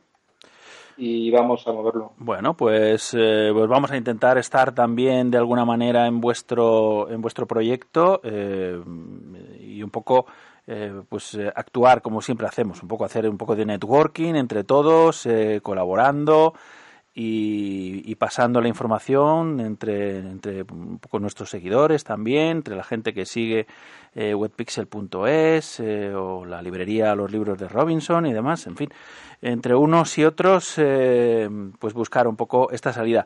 Dices el hemisferio sur, que, que no es moco de pavo, pues desde luego el hemisferio sur es donde, es donde se concentra, pues, eh, pues eh, toda, toda Sudamérica, ¿no? Eh, países de habla hispana, lógicamente, que es a los que eh, también hay que enfocar un poco este, este lanzamiento, ¿no? Es decir, toda, toda la gente que, que habla, que habla nuestro idioma, ¿no? Al fin y al cabo. Es, eh, no Claro, es- sí, sí, por no supuesto. es O sea, claro. de hecho tenemos ya contactos de gente que lo han pedido de Venezuela, de, de Argentina.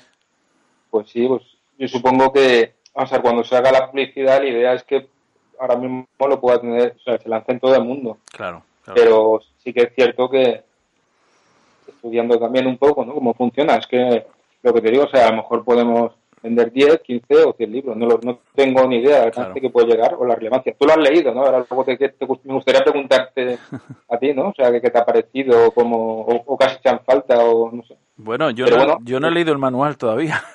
No he leído el manual, lo, lo vamos a lo vamos a, eh, a ver desde luego y hombre, aunque yo no soy, ya te digo, videógrafo, pero el mundo de la fotografía sí es eh, mi mundo también, mi mundo profesional y por tanto, bueno, hay muchas coincidencias siempre, ¿no? Hay un lenguaje eh, común en, en, ambos, en ambos medios, ¿no? Y nos entendemos bien en general. Pues, pues nada, Xavi, Xavi Tello, autor del primer manual de grabación submarina en castellano, La Cámara Acuática. Eh, tengo que darte la enhorabuena por, por este trabajo, que es una pasada, como digo, y que va a facilitar muchísimo las cosas a la gente que empieza y seguramente pues, pues tendrá también muchas cosas que enseñar a los que ya son más veteranos en la faena, eh, porque siempre, siempre se aprende, o mejor dicho, nunca se deja de aprender. Así que deseamos todo el éxito del mundo, amigo. Xavi. Muchísimas gracias, Rol. Te, te mandaré uno, no te preocupes. Así que te lo voy a mandar. Muy bien. Pues nada, un placer, un placer tenerte por aquí al otro lado del espejo compartiendo este fantástico proyecto. Un abrazo formidable. Nos vemos. Un abrazo desde la terreta, buen azul. Hasta pronto, hasta pronto.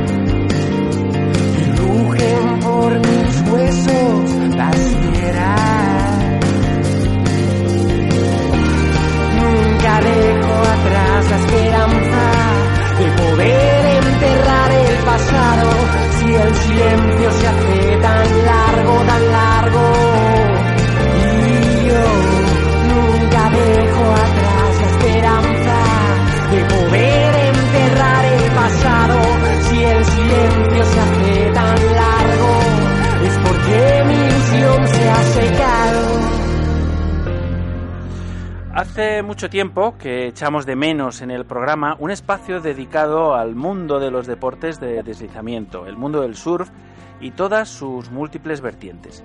Y lo decimos con total honestidad porque, amigos, creo que hay pocas actividades que puedan reunir en sí mismas todas las cualidades que poseen claramente estas.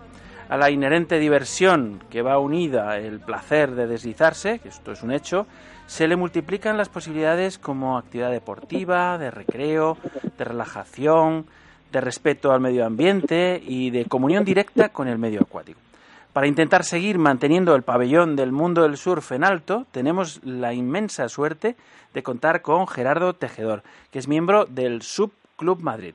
Buenas tardes, Gerardo, y bienvenido al otro lado del espejo. Hola, buenas tardes, Raúl, buenas tardes. ¿Qué tal todo? muy bien, muy bien. Oye, ya teníamos ganas, macho, ya teníamos ganas desde, desde aquel encuentro que tuvimos en, en su día con vosotros en, el embalse aquel de, de la y demás. Pues eh, bueno, y luego vuestra, vuestro paso por Blue Drinks también, que fue súper divertido y que en general lo recordamos con, pues, con mucho cariño y como una tarde muy especial eh, aquel día. ¿no? Nosotros igual, nosotros igual, tengo muy buenos recuerdos y con muchas ganas de repetir con vosotros, ¿eh? ya te lo hemos dicho muchas veces, eh, que te seguimos esperando en el pantano, a ti y a todos. Bueno, yo creo que desde entonces, desde, desde aquella primer contacto que, que tuvimos y que un poco eh, eh, entrasteis en nuestras vidas también, ¿no? El, el, eh, esta actividad, ¿no? De, porque, Sí. porque, a ver, siempre pensamos en el surf y pensamos en las olas y pensamos en, en la gente que hace estas piruetas y que, y que se sube a unas olas inmensas y tal. Pero claro, no, no caíamos, y ya lo hicimos entonces, eh, en que las to- cu- cualquier superficie, eh, cualquier eh, tabla de agua que haya eh, en el interior también puede ser utilizada pues para pues para disfrutar con el con el stand up paddle, ¿no?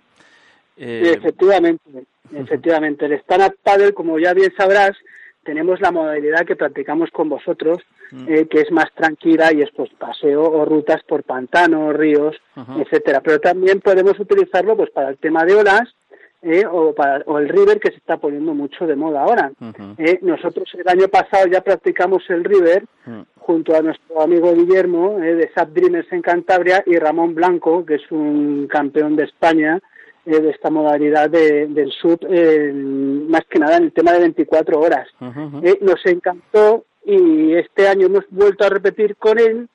Eh, en nuestro segundo aniversario hemos estado unos días ahí en la escuela de Sap Dreamers y en la Surf House de San Vicente haciendo un surf trip. Nos hemos ido unos cuantos allí a surfear eh, de la mano de Ainhoa, eh, que es una fiera en esto, y de Guillermo. Claro. Tres días de maravilla. Pues sí. Es lo bueno que tiene este deporte, ya sabes, que puedes utilizarlo para todo. ¿Qué pasa? Que en Madrid, pues, a los que tenemos el mono del surf, pues esto es lo que nos vale para quitarnos principalmente. Claro, claro, claro. Bueno, es verdad, si además en el programa tuvimos la oportunidad también de tener a Jesús, a Jesús Barrón, eh, Sí. cuando estuvo presentando su, su guía, su guía de Subriver, precisamente para hacer descensos. Eh, bueno, qué casualidad que además hablamos de un área que eh, precisamente es el único área que yo conozco y que lo he hecho en, en Piragua, en su día. Sí, Eh, o sea, que, que es un recorrido, no es que conozca ni mucho menos de memoria, faltaría más, ¿no? Para una vez que he pasado, pero sí que me gustó mucho la aventura, ¿no? Entonces, imagino eh, deslizarte eh, pues a través de un río, claro, lógicamente teniendo en cuenta que hay eh, niveles de dificultad, ¿no? Que esto mm, hay que tenerlo mucho en cuenta, ¿no? Hay que tener, habrá ríos donde se pueda donde se pueda hacer practicar de una manera relajada también, ¿no? Efectivamente, va Claro. por niveles, van por según niveles del río, pues un nivel 1, nivel 2, va por niveles del río. Y según la experiencia de- del rider o de la persona que lleva allá encima la tabla, pues se puede coger un río u otro. Claro. Eh, nosotros la ruta que hicimos fue la ruta del Cares, que a mí me encantó, me pareció una maravilla, Mm. y fuimos con, bueno, pues con estos dos grandes profesionales que son Ramón Blanco y Guillermo eh, de Subdreamer. Y bueno, de, la- de, de ellos vamos aprendiendo poco a poco, ¿sabes? Mm. El tema del River, pues oye, estamos en ello. Bueno, es más complicado, Mm. eh, pero bueno, es una maravilla. Claro. Digo que eh, mucha actividad en el club, porque lo seguimos por eh, Facebook y demás, y veo que no paráis de hacer cosas. Hombre, el club realmente, realmente no paramos, no te voy a engañar, no Claro. te voy a engañar, no paramos. Mira, el, todos los fines de semana es un follón, intentamos salir lo máximo posible que podemos a remar, eh, porque es la manera de evadirnos y de disfrutar. Eh, la última serie te he comentado antes que hemos estado en Cantabria eh, surfeando. Eh, estuvimos, no sé si te acuerdas que cayó una nevada impresionante en Madrid hace el año pasado. Sí, sí. Eh, pues estuvimos, es- ese día estuvimos también allí remando en el Atazar, eh, una- un, un día espléndido para remar porque luego salió el sol y fue una maravilla de remada. Qué bueno. Eh, intentamos salir a remar lo máximo posible. ¿eh? Ahora también estamos, ya sabes que seguimos en el mundillo de la competición, ¿eh? con nuestra gran campeona Bea, Beatriz, Eh, que bueno, pues está ganando bastante, cos bastante cosas, tanto en el mundo del SAP, eh, del sub, del stand-up paddle, como en, en maratones de carreras y demás. O sea que la niña es una máquina. Eh, pues ha ganado segunda en el Campeonato de Madrid de Cervera de Butrago 2016, en categoría de 11-6, esa es la media de la tabla. Mm. Primera en la competición de Cervera de Butrago de larga distancia, en 11-6 también en el 2017 Ujú. Segunda en Valladolid, en el Festival de Distancia de Categoría, eh, con una 12-6, es- en este año también, eh, y Campeonato de Velocidad de Madrid, que ha sido aquí en el SAP Games, eh, no sé si te habrás enterado, que lo, lo organizó Central de Sub, que es una escuela que se dedica más que nada a la competición, eh, tienen allí en Aranjuez, un sitio muy bonito, y ahí quedó eh, quinta en velocidad, ¿vale? Y, y, y- y segunda también, quedó larga distancia, ¿vale? Bueno, Y ha quedado cuarto los hacen, o sea que es una máquina, esta niña es una fenómena. ¿eh? Además Me- me- gan- me- haber ganado varios gana- maratones en Valdemorillo y demás. madre mía. ¿eh? Pues, hombre, me, llegan... Una- Es una, da gusto. Me llegan esas noticias porque me llegan a través de, de Facebook, lógicamente, cuando las compartís y demás, pero por eso precisamente eh, mm, eh, pues eh, os invitábamos a, a venir al programa con, con, con un poquito más de regularidad, ¿sabes? Pues para mantenernos un poco informados de, de los detalles, ¿no? Porque, claro, ves un campeonato, pero no sabes el alcance, ¿no? Eh, y es algo que queremos de alguna forma transmitir también a nuestros oyentes. O sea, queremos a la gente, a la gente que, que, que ama, que, que disfruta, que está apasionada del medio acuático, de los deportes acuáticos, los queremos también aquí en al otro lado del espejo, ¿sabes? Creemos que es una actividad como bueno como yo pude descubrir por mí mismo no que es una actividad absolutamente compatible con, eh, con, con otras eh, con otras actividades acuáticas como, como es el buceo que nos gusta o como es eh, navegar o como es hacer cualquier otro tipo de actividad de las que tanto no- como sabes nos, nos apasionan ¿no? entonces eh, esta era un poco la idea no Es decir abrir este este espacio recuperar más bien el espacio eh, que, estaba un poco huérfano, ¿no? Desde hace, desde hace muchos meses, ¿no? Y, y además tenemos un poco el concepto, y ya pensábamos un poco la sensación, más que el concepto, la sensación, ¿no? De que efectivamente este, este mundo del surf, eh, y más concretamente el stand-up paddle, pues que está en alza, ¿no? Está, está para arriba, ¿no? Ahora mismo sí estamos con un tirón que se está notando mucho. O sea, todo esto va en alza poco a poco, pero va en alza, sí se nota. Sí. Yo, no- hombre, yo lo noto personalmente también porque todas las amistades que tengo y quieren probarlo. O sea, esto la gente pues vuelve de vacaciones y, y le gusta cuando lo ha probado allí o si no quiere probarlo aquí. Y es una manera de, pues oye, pues, al que le gusta subir a la montaña y hacer trekking, ¿eh? ¿me entiendes? Pues eh, también está el que le gusta el agua y, y le gusta andar sobre el agua, que es lo- más prácticamente lo que hacemos nosotros es pasear por el agua. ¿eh?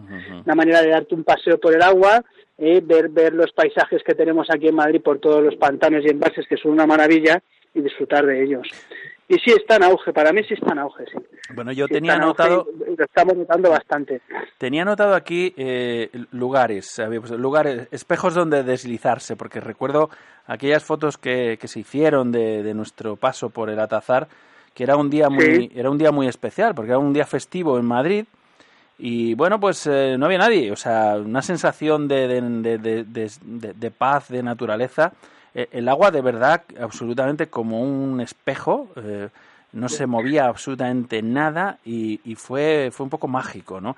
Y creo que hay muchos lugares por, eh, pues por el centro, ¿no? Por el interior que se pueden, eh, que se pueden disfrutar de esta manera. Y como yo decía al principio, ¿no? Una, una actividad que es absolutamente respetuosa ¿no? con, el, con el medio ambiente. O sea, meter una tabla no implica absolutamente nada. Aquí esto no lleva motor, el motor es muscular. Eh, Gerardo, ¿seguís estando por, eh, por, eh, por la zona de, del Atazar? Por el, no sé si vais a Valmayor. Mira, te cuento, nosotros principalmente el pantano que más nos gusta ir, más que nada porque es el más grande y el más tranquilo para mí de, de Madrid, es el Atazar. También es cierto que vamos a otros sitios. Mira, el fin de semana pasado estuvimos en San Juan, hice haciendo Norta por San Juan, que estuvo bastante bien. Eh, Valmayor también lo tocamos. eh, la Pinilla, o sea, dependiendo del nivel de la gente también de remar- a la hora de remar, se puede ir un pantano a otro. Eh, ¿Qué pasa en el Atazar? El Atazar es un pantano que es, el agua es muy tranquila y no hay y las embarcaciones de recreo que hay son veleros, no hay motora. La única motora que entra ahí es la de Seprona. ¿eh? Entonces eso es un, un embalse que está bien para gente novata porque no hay ningún peligro. ¿Eh? No es como el pantano de San Juan, pues que tienes embarcaciones ya de motor, eh, gente haciendo esquí acuático, wake y esas cosas. Entonces, pues la gente, ahí se produce un cierto oleaje con las barcas que la gente que no sabe, pues puede coger más miedo. Claro. ¿eh? Entiendo. Pero sí, intentamos ir, eh, intentamos movernos de pantanos, ¿eh? no siempre estar en el mismo, pero principalmente el, el- el que más utilizamos para entrenamientos es el Atazar. Y además ¿eh? estoy pensando... Y Valmayor ya sabes cómo está últimamente, que no está muy bien que sería. Bueno, la verdad es que no tengo no tengo muchas referencias. Lo tengo cerca. Yo vivo relativamente cerca de, de- vivo entre entre el, San Juan y el Valmayor. Fíjate. Ah, bueno, bueno, pues. Valmayor, los, los olores que estás, Mm. que emana ahora mismo, pues no son de buen agrado. de Ah, amigo, claro. Eh, y es un- y no está y no está igual de limpio que estaba hace unos años. Entonces, pues tampoco tiramos mucho de él. Eh, estaba pensando que también este, esta actividad, eh, hombre, sirve, sirve eh, lógicamente, mm, es un, es un, para hacer una especie de turismo natural, ¿no? Eh, a Sí, ver, efectivamente. hablo, por ejemplo, no sé, las hoces del río Duratón, hablo del, de, no sé si es posible el Alto Tajo, por ejemplo, lagunas de Ruidera, es decir, hay, hay humedales por ahí que son espectaculares y que... Todo. Todos estos sitios que me comentas se puede ir y puedo decir qué pasa que cada cada zona tiene una confederación, confederación hidrográfica, ¿vale? Entonces la cuenca del Tajo, lo que se denomina la cuenca del Tajo, nosotros como club podemos navegar con nuestras tablas en toda la cuenca del Tajo porque tenemos licencias para ello. ¿vale? Ya te, no sé si te comentamos hace tiempo que las tablas necesitan una licencia para poder entrar en el pantano. Si te coge la Guardia Civil o la o el Seprona sin la licencia, pues las multas ascienden de 300 Ah, como muy poco a 3.000 o más, ¿vale? O sea que son multas son multas bastante graciosas. Eh, nuestro deber también es informar a la gente, que últimamente lo hacemos bastante, que vemos pues mucha gente que a lo mejor está en el pantano, les comentamos que oye, que si no, ten- si no tienen licencia que se busquen las tuercas para tenerla, para más que nada para que no les multen, Claro. porque la gente no está informada sobre ello. Eh, pero sí, rutas, sí, rutas hay muchísimas. ¿Y es muy caro? ¿Es muy cara la licencia? ¿Eso cuesta mucho dinero? o- La, la licencia creo que está en, eh, eh, eh, en la licencia por tabla entre 30 y pico y 40 y pico, 50 euros, dependiendo de las medidas de la tabla anual, ¿eh? Anual. O sea que no es caro, no es caro, no no es caro. caro, no es una cosa que sea cara, ¿eh? No es una cosa que sea cara. ¿Qué pasa? Que la licencia es lo que comentaba, lo comento yo muchas veces con Ainhoa y con el resto del club, que yo solo tengo licencia para la cuenca del Tajo. ¿Qué pasa? Que si me quiero ir a rebar al Ebro, me tengo que sacar otra licencia. Ah, amigo, claro. claro. ¿Me entiendes lo que te quiero decir? Entonces eso tendrían que hacer una licencia, me me manera de pensar, una licencia que fuera común, o sea, que me permitiera remar en todos los ríos y los pantanos de España. Claro. Que me saldría más caro, pues a lo mejor me sale más caro, oye, pero, me- pero es, más, factible para mí. Bueno, yo ¿Me- creo que estas son, son esas cosas que, bueno, que las actividades van siempre un poco por delante de lo que, de lo que lo hace la administración, ¿no? Entonces eh, llegará el momento Sí. en el que la demanda, ¿no? De, y ah, un poco también la vista, ¿no? Porque yo siempre digo que hay que poner en valor eh, los espacios naturales y sobre todo las actividades que son, como decíamos, respetuosas con ellos, ¿no? Entonces, eh, bueno, pues ya sabemos que hay muchos eh, clubes náuticos y demás, y hay una actividad náutica eh, de interior, claramente, pero eh, la- las tablas, las tablas de SUP, esto es lo más inocuo del mundo, ¿no? Está claro. Así que, oye, y luego hay una cosa, una cosa que me ha llamado la atención, eh, bueno, pues estas cosas que compartís, ¿no? Eh, pues que alguien se ha hecho su propia tabla con botellas, puede ser. ¡Ah! te, vas a, te vas a adelantar, ¿eh? te vas a adelantar, No te vas digas. a adelantar. Mira, esto es, estos son Ca- Caroline Newton, eh, que es una chica inglesa, eh, y Carlos Sousa, que son de The Whale Company, ¿vale? Ah. Estos chicos están recorriendo Europa, tipo ONG, con una con una tabla hecha con botellas de Coca-Cola o de un litro o de dos litros, ¿vale? Dependiendo de la botella, pues son de entre 120 y 150, Qué bueno. ¿vale? Esto lo tenemos que conseguir nosotros ahora en unos días porque el fin de semana que viene, 23-24, vienen aquí con nosotros a montar la tabla para que el día 24 eh, salgamos a remar con ellos. Ah, mira, qué Eh, bien. un, tra- un tra- un trayecto de 42 kilómetros. Toma ya, toma ya. Y aguantan las botellas, aguantan las botellas, ¿no? Sí, tiene, tiene que aguantar, tiene que aguantar, o sea, me imagino que aguantará. Estos chicos ya lo han hecho en varios sitios, o sea que debe de aguantar, y son 42 kilómetros, o sea que date cuenta de que puede ser, pues, dos vueltas a la taza, un poquito más, más o menos. ¿eh? Aquí la única sí, complicación... Ese ese- ese es el Sí. siguiente proyecto que tenemos pendiente. Qué bueno, pues es un gran proyecto, me parece interesantísimo. Digo que el único inconveniente que le veo yo a esta tabla es que esta no la puedes desinflar, ¿no? Esta te la tienes que llevar entera en la vaca del coche, claro. Tienes que llevar entera la vaca después, o, directa, o directamente, tal y como termines, a un punto limpio a dejar las botellas y ya está. Sí, sí, sí. Es así. Pues sí, estamos, estamos en la recolecta de botellas ahora mismo. Qué bueno, qué bueno. Oye, pues nada, este, son este tipo de cosas las que no- nos van a gustar conocer, ¿no? Estas noticias alrededor del mundo del surf, el mundo de la competición, el mundo de la curiosidad, ¿no? Eh, en fin, todo esto nos, eh, nos gusta mucho, ¿no? Y creo que, que va a interesar muchísimo a la gente. Eh, Gerardo, hay que buscarse un nombre para esta sección. ¿Eh? El, el, el nombre, pues mira, yo te lo dejo elegir a ti. No, no, no, no. Eh, eh, no, no. Esta, es tu- esta será, o sea, el esta nombre- será, será tu sección y tendrás que ponerle un nombre eh, que- para que la podamos reconocer y hacerle una careta como Dios manda, claro. Está claro. Vale, vale, vale, vale, vale. vale. Tú-. ¿Quieres que te diga el nombre ahora mismo? Me ¿Ya lo tienes pensado? ¿Ya, ¿Ya lo tienes pensado? Pues venga, a ver, cuéntanos. No, no, no, no, no, no, déjame que me lo piense. No lo tengo pensado. Ojalá lo tuviera pensado. ya. Vale, vale. ¿Eh? Sí, sí, no hay, hay tiempo, lo- tranquilamente. Es decir, Bueno, mira, vamos, va- vamos, a hacer, vamos a hacerlo rápido. Tú sabes cómo me llama mi, mi hijo, ¿no? Y sabes a qué pandilla dice mi hijo que pertenece. no. Eh, mi hijo siempre el día dice, papá, yo soy de los Sub Pirates. ¿Eh? De los piratas del sub. Pues mira, lo, o lo ponemos en inglés o lo ponemos en español. Mira, qué bueno, Eh, qué pero bueno. Así, llamamos la sección. Los ¿vale? piratas del surf, me gusta.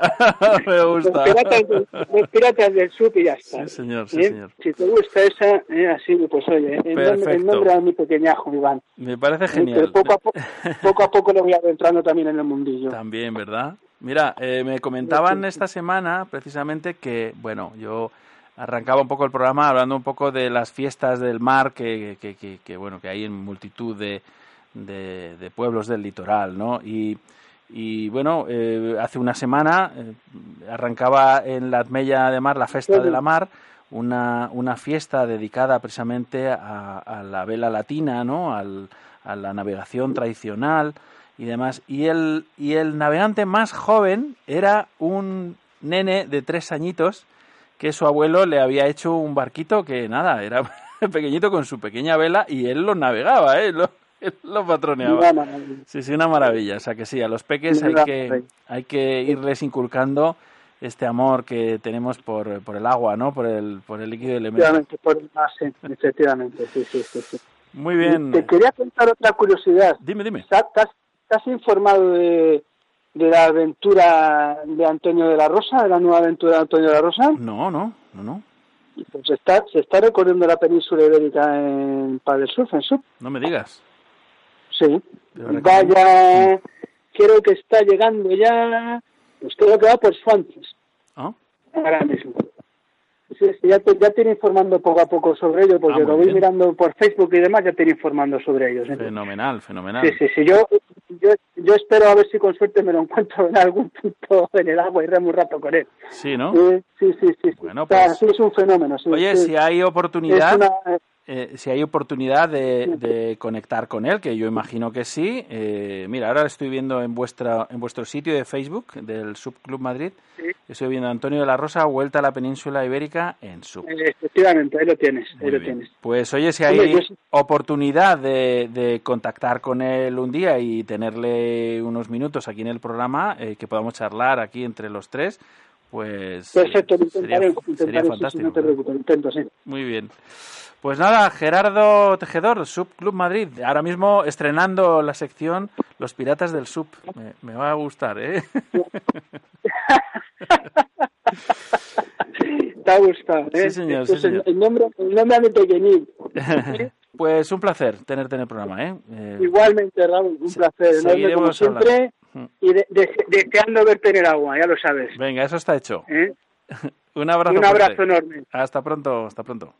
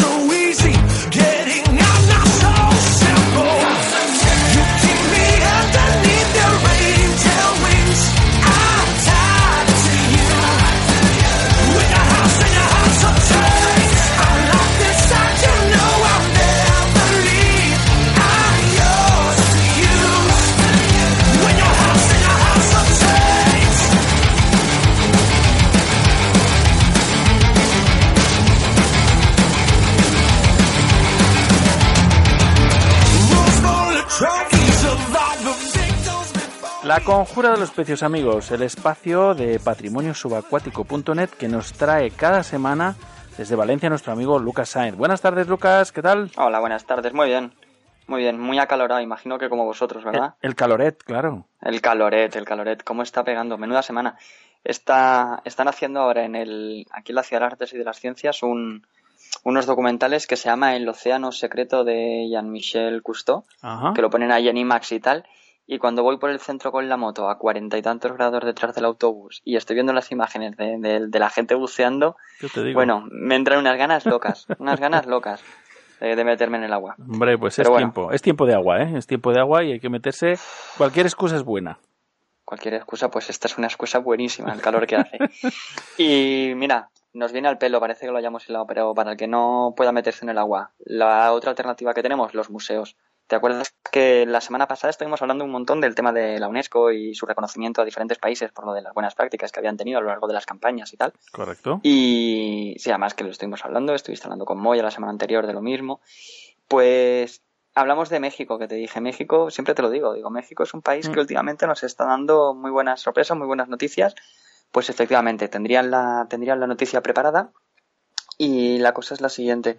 El gobierno mexicano, a través de, del INAH, del Instituto de Antropología e Historia, está preparando en Campeche eh, un museo. Lo hemos hablado un montón de veces. La verdad es que sobre este museo hemos tenido muchas noticias, tantas que incluso cuando las últimas ya ni las hemos publicado ni les hemos dado más más, más redifusión porque realmente no, no aportaban nada nuevo de lo que venía siendo, ¿no? De, de lo que venía siendo el proyecto, la intencionalidad.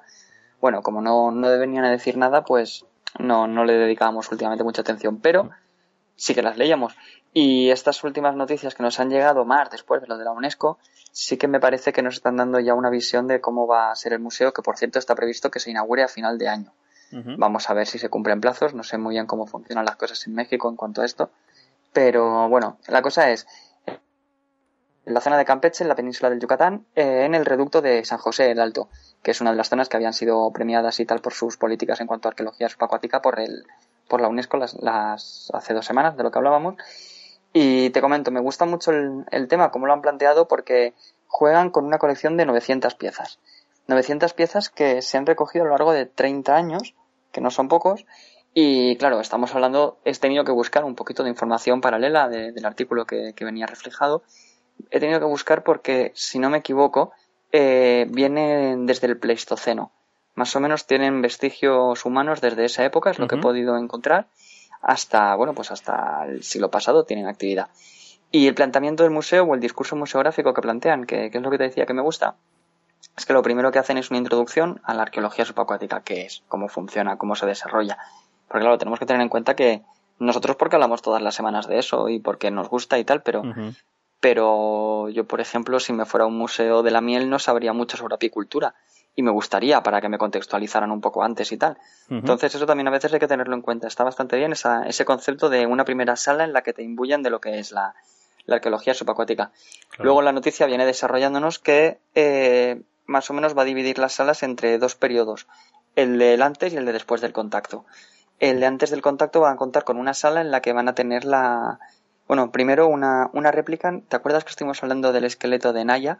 Eh, Sí. La mujer más antigua que se había encontrado en la cueva de Hoyo Negro en Tulum que era ahí en Quintana Roo también cerquita y que tenía y que tenía evidencias de, de haber eh, de restos materiales culturales pues bueno van a poner una, una réplica antes de entrar y que será acompañada por lo que sería una, una sala de recreación de lo que es un cenote por dentro con dice literalmente el artículo con toda su parafernalia es decir con toda su su flora su fauna pero también todos los elementos culturales que, que se encuentran más o menos en un cenote pues lo mismo, para jugar un poco con la, con el museo de sensación, ¿no? Con la de, de meter a la gente dentro de, dentro de materia. Si no pueden bucear, pues por lo menos que tengan una, una sensación de cómo es un cenote por dentro.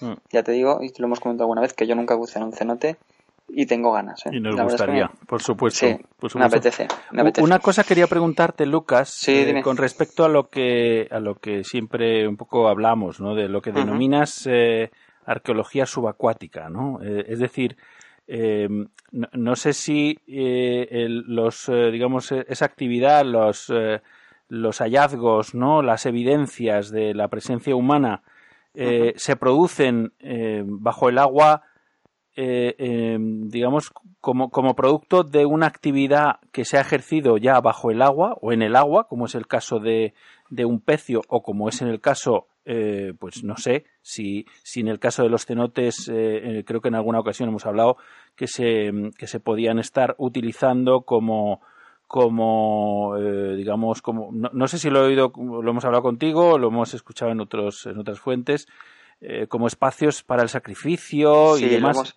sí que lo hemos hablado, además me acuerdo perfectamente de cómo lo estuvimos comentando, porque a lo que, a lo que preguntas, los restos materiales son de, de todas las índoles. Quiero decir, eh, podemos encontrar pues desde elementos que están diseñados en origen para ser utilizados, como tú bien dices, en el agua, pues embarcaciones, Mm. eh, elementos de artes de pesca, eh, productos de propulsión como remos, cualquier tipo de estas cosas.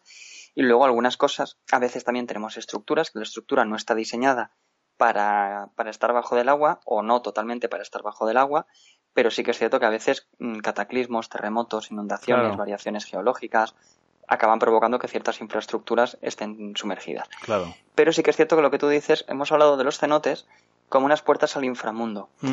Eh, no quiero generalizar, porque claro, cuando se habla de la cultura maya, es como si dijéramos la cultura europea. La cultura europea tiene muchas, muchas vertientes, tiene muchas eh, sentimientos religiosos, muchas manifestaciones, y entonces, claro, tampoco tengo, no me quiero pillar los dedos hablando de una cultura en concreto o no. Pero sí que es cierto que en la zona de Centroamérica eh, la- existe una dualidad, y esto es lo que recordaba, que ya hemos hablado muchas veces, siempre un, un binomio, ¿no? Por así decirlo. Un binomio entre el día y la noche, Mm. un binomio entre la tierra y el, o sea, entre el mundo y el submundo. Eh, el binomio este se representa mediante iconología, iconografía diferente, como como, como los jaguares que salen por la noche porque vienen del inframundo, Mm. o ese círculo que ellos comprenden que es el círculo de la vida, muy parecido al concepto egipcio de- del círculo del sol, que sale y se pone, Mm. y ellos, las entradas que tienen al, al, al inframundo, mm, casi muchas veces son, son estos propios cenotes, ¿no? Son esos agujeros que nos llevan al, al otro mundo que hay ahí.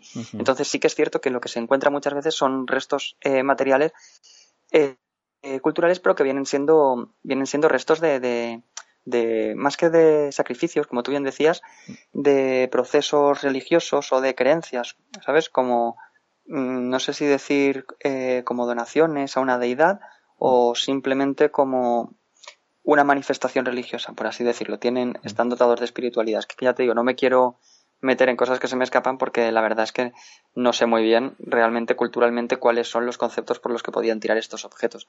Los españoles sí que es verdad que cuando llegaron allí en el siglo XV, a principios del XVI, y empiezan a hacer algunas crónicas, sí que hablan de, de muchos elementos de oro en los cenotes o sumergidos en, en pozos que ellos les llaman o agujeros en los ríos y tal, como entendiendo, mira, pues eso, el otro lado del espejo para ellos, el otro lado del mundo lo tienen ahí, ¿no? Bajo. Bajo el agua. Y sí que es verdad que existe una, una relación antropológica muy fuerte en las diferentes culturas centroamericanas. Habría que, habría que ver también los, las piezas que son, porque no tenemos un inventario, tenemos, ya te digo, una noticia de prensa, lo que tenemos son eso, la cifra de 900 piezas y alguna de, de algunas citas que nos han ido dando los comisarios de la exposición. Y sé, por ejemplo, que llama mucho la atención en este caso lo de lo del esqueleto, porque eso a las personas siempre nos a, a mí mismo, o sea, a todos, y hablo por mí, siempre nos llama la atención. Podemos estar viendo cerámicas preciosas, pero enseguida que aparece un fémur o enseguida que aparece un trozo de cráneo y tal, enseguida sientes ese vínculo, ¿no? Con, con el ser humano que, Claro, lo habitó. claro, claro, enseguida notamos esa esa trascendencia, esa Mm. temporal y material que hay entre el, el resto material que estás viendo precisamente y contigo mismo, ¿no? Estableces ahí un vínculo. Y me parece interesante por eso, porque primero te ponen el esqueleto, la, una réplica del esqueleto de Naya, y que por cierto te lo tengo aquí delante, es del 13.000 antes de Cristo, ¿eh? Fíjate. Es una, es barbaridad. Pues sí. Y lo tienen desde, sí, sí, es, desde el 13.000 antes de Cristo, y te lo ponen antes para eso, para, para establecer, imagino yo, ¿eh? no lo dice el artículo, pero a mi entender te establece el vínculo emocional ese con el, con el resto humano Mm. y luego te, te explican lo que es el, el ambiente de un, de un cenote. Mm. Para luego pasar al momento de después del contacto. Entonces ya lo que sí que tenemos, que es lo que comentábamos antes, pues es, tenemos balística, tenemos balas de cañón, tenemos eh, arquitectura naval un poco más destinada al desarrollo, a la expansión, a la invasión, a- al carácter delicioso, eh, es diferente. Y entonces estamos viendo la evolución de las culturas americanas a lo largo de la historia. Mm. Vamos a ver qué tal. Ya te digo, es un, es un museo que sé que lleva tiempo, que, que está costando tiempo, dinero, esfuerzos. Y bueno, además en este caso lo que han tenido también en cuenta es trabajar con, con, una, con una quinta sala en la que tienen 350 piezas inéditas, pero que proceden de diferentes hallazgos y de diferentes museos de, de, de México. Es decir, contextualizamos primero la arqueología subacuática, contextualizamos primero eh, estableciendo un vínculo de la persona que va a visitar el museo con el cenote y las culturas precolombinas. Vemos luego después lo que son las culturas precolombinas, todo en la zona de la península del Yucatán. Y luego a través de diferentes piezas de otras partes de México Mm. se, se engloba, se da una vista un poco más global de lo que ha venido siendo la historia de, de, de los pueblos americanos que han, que han habitado en la zona. Ya te digo, como proyecto museográfico me gusta porque además no tiene reconstrucciones virtuales, el artículo no nos están poniendo, recuerdo uno que vimos hace unos meses ya, creo que era Abu Dhabi o algo así, que no teníamos muy claro que iban a exponer, pero sí que sabíamos que iba a ser un edificio la pera de grande, que ibas a tener la posibilidad de bucear en una, en una especie de tanque en el que habían reconstrucciones de galeones, o sea, era todo, todo muy, muy, muy llamativo, muy gráfico, muy visual, pero no sabíamos bien de qué se iba a hablar. Y aquí me gusta eso, que aunque no conocemos las piezas en concreto que van a poner, pero claro, nos podemos hacer un poco la idea, estamos viendo el discurso museográfico muy, muy, muy claro y que, bueno, que a fin de cuentas es lo que tiene que ser. Y ya te digo, y la UNESCO les ha, les ha reconocido todo su trabajo en cuanto, en cuanto precisamente esto, en cuanto a la difusión del, del patrimonio subacuático. O sea que, y lo dicho, lo que decimos siempre, si alguien este verano tiene la oportunidad de irse para la zona, mm, no lo va a poder ver porque se inaugurará a final de año. pero igual puede oír, ver algo, no lo sé. Y si no, pues para el verano que viene. Aún Claro, estamos a tiempo de, Pues sí. de buscar la vuelos. La verdad es que sí. Y ya te digo, de museos viene la, la cosa esta semana. Qué porque eh, hemos visto otro. Además, este salió el pasado miércoles, la noticia.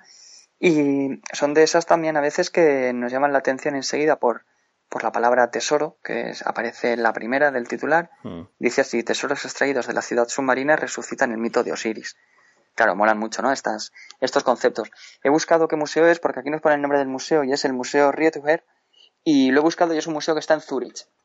Sabes que hay mucha tradición por parte de los belgas, de los alemanes, y por lo visto ahora los, los suizos no tenía yo conciencia de ello, pero por lo visto centro, centro norte de Europa eh, tienen mucha tradición por la cultura, por la cultura egipcia. Mucha tradición me refiero a que todavía siguen destinando campañas y siguen trabajando en ello. Y bueno, esto es una zona, eh, los, eh, lo que están trabajando ellos ahora mismo, te hago primero una contextualización, porque es una zona al norte de, al norte de, de Alejandría, de unos 100 kilómetros cuadrados de superficie, de las que se tiene una conciencia del 10% del material que hay. Es decir, tenemos una barbaridad todavía de, de material del origen y la fundación de, de la época faraónica de, Egipto, la tenemos sumergida. Todo esto lo empezó a, a prospectar, lo hablamos en su día, eh, Godio, no sé si, recuerdas que lo hemos hablado, bueno, es un arqueólogo que tiene un montón de material en el Museo Británico, bueno, en Inglaterra, y que hizo unas prospecciones mm, muy intensivas, muy continuas, y sobre todo hizo luego una campaña de divulgación y de difusión de las imágenes, que creo que lo comentamos en su día porque las imágenes tenían así un, un aspecto teatral, ¿no? De iluminación y que decíamos, son fotografías que están reconstruidas, ¿no? El momento está, estaba reconstruido. Correcto. Pues, pues bien, ahora Suiza se suma al carro y están trabajando en, en extracción, reconstrucción, mantenimiento de piezas, porque claro, igual que hablábamos antes del Museo de México, el- en este museo lo que también se está haciendo es una labor mm, off the record, ¿no? O un, o un trabajo entre bambalinas muy fuerte o muy intenso para la consolidación de los materiales. Muchas veces hablamos de que si no se puede mantener, no se puede sostener, no se puede eh, garantizar que va a perdurar bien materialmente el elemento, pues se deja en el sitio. Pero claro, estamos hablando de musealizar y estamos musealizando con piezas originales. Entonces lo que estamos viendo es eso, unos que se están haciendo unos trabajos, por ejemplo en Egipto llevan mil, mil no sé la cifra, lo, lo he leído, mil y pico años, por lo menos, que se puede saber seguro que llevan algunas de las piezas que están sacando eh, eh, sumergidas en agua salada. Por lo tanto, el proceso de salinización está siendo, está siendo muy, muy intensivo. Y claro, en el, en el caso de Campeche, de cenotes y tal, no es agua salada, pero también hay que consolidar las piezas. Eh, decirte que eh, este museo está, está trabajando y está siendo supervisado por el IA IA IEAS, que es el Instituto Europeo de Actividades Subacuáticas, eh, y que están realizando campañas de un, un par de campañas anuales de varias semanas en la zona y llevan bastante tiempo trabajando. Entonces vamos a ver cuál es la, la exposición. No tenemos muy claro qué piezas son las que nos van a traer. Siempre estamos en lo mismo que más o menos se las van trabajando con el, comisario de la exposición. Nos dicen eso, que dónde se ha estado trabajando, cuál es la idea y más o menos realmente, aunque nos hablan de resucitar el mito de Osiris, lo que nos intentan hacer un poco es la es una, una contextualización o un poquito de, de aportar material eh, material ilustrativo del periodo, como te decía antes, de- del origen de los faraones. O sea que de eso estamos. Quien no mía, bucear, pues eh, puede tirar de aire acondicionado de museo. Arqueología concentrada nos, eh, nos traes cada semana, Lucas. Es, es impresionante, macho, la cantidad de información que eres capaz de transmitir en, en los pocos minutos que tenemos. Es impresionante. Y a veces cuando me oigo hablar veo que igual doy saltos porque te digo, llevan mil y pico años porque no me quiero pillar los dedos, pero claro, luego me pongo a pensar y digo, no, podría decir perfectamente miles de años sumergidos y no me pillaría los dedos. Pero claro, damos unos saltos en el tiempo tan grandes Sí. que tengo que ir con un poco de, de cuidado a la hora de hablar. Sí, sí, bueno, pero... lo que decimos siempre es que toda la información eh, la gente la puede encontrar en, en, en la página patrimoniosubacuático.net y ampliarla. Sí. Y evidentemente Claro. está Y todo. Ahí es donde está pues, pues la eso. madre del cordero. Sí. y luego, pues oye, cosas, a a ver, hay ya sabes lo de que una imagen vale más que mil palabras, ¿no? O sea que eh, es, espectacular. Pues nada, fenomenal, Lucas, Pues bueno, eh, encantado. Eso es lo que nos trae la semana. Vamos a ver qué nos trae la que viene. Vamos a seguir buscando cosas para vosotros y para comentarlas y compartirlas. Estaremos a ver atentos. dónde nos vamos, a qué época y a qué lugar la semana que viene. Muy bien, A ver Lucas. dónde nos vamos. Un abrazo muy fuerte, Rol. Un abrazo fuerte. A, hasta a sobrellevar pronto. el calor, amigo. Un abrazo. chao, chao. Adeu.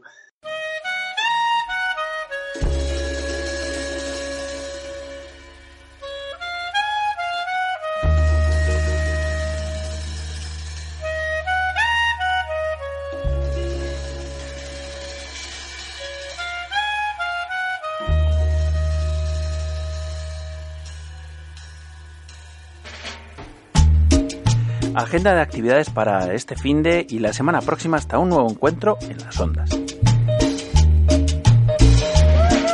Comenzaremos con una actividad que te va a encantar. En la estación de Chamartín, en el espacio MEEU, que acogerá la primera edición de la Feria Independiente de Cervezas Bier Gottes Fest, una feria para compartir la cultura cervecera donde las mejores cerveceras nos deleitarán con sus creaciones en un espacio al aire libre que promete ser un planazo si estás en Madrid. La propuesta gastronómica será en forma de barbacoa al estilo alemán y con precios muy económicos. Algunas de las cerveceras participantes son Cervezas Madrid, Cervezas La Cibeles, Cerveza Mica, Cerveza Évora, Talavera de la Reina, Sebebrau, Cerveza Artesana, Cerveza Domus, Cervezas Patanel, Compañía de Cervezas del Valle del Cash, Birra and Blues y así hasta 30 cerveceras artesanales. La entrada será libre desde hoy viernes hasta el próximo domingo. Y los horarios eh, oscilan el viernes de 18 a 24 horas, el sábado de 12 a 24 horas y el domingo de 12 a 20 horas. La música empezará a las 18 horas todas las jornadas. Contarán con la presencia de Álvaro Cabana y Silvia Operé, dos de los mejores DJs del panorama nacional el viernes. El sábado la música correrá de parte de Paco Bugin. Música en directo y DJs el sábado. No te lo puedes perder. Para los apasionados del piragüismo y el paddle surf, el domingo 18 hay una propuesta de lo más sugerente. La vigésimo quinta Volta a Sadragonera, al oeste de la isla de Mallorca, organizado por la agrupación esportiva Voltors. Al ser una prueba no deportiva, la salida tendrá una duración de 20 minutos, desde el momento en que suene la bocina del inicio de la prueba. Una vez transcurrido ese tiempo, ningún piragüista podrá incorporarse a la misma. La prueba contará con todas las medidas de seguridad necesarias, barcas de apoyo, protección civil de Andrax, Guardia Civil del Mar, sanitarios profesionales en las barcas de apoyo, ambulancias de traslado y policía local de Andrax. La distancia recorrida será de 12 kilómetros aproximadamente, por lo que se requiere cierta preparación física y habilidad en el manejo de la piragua.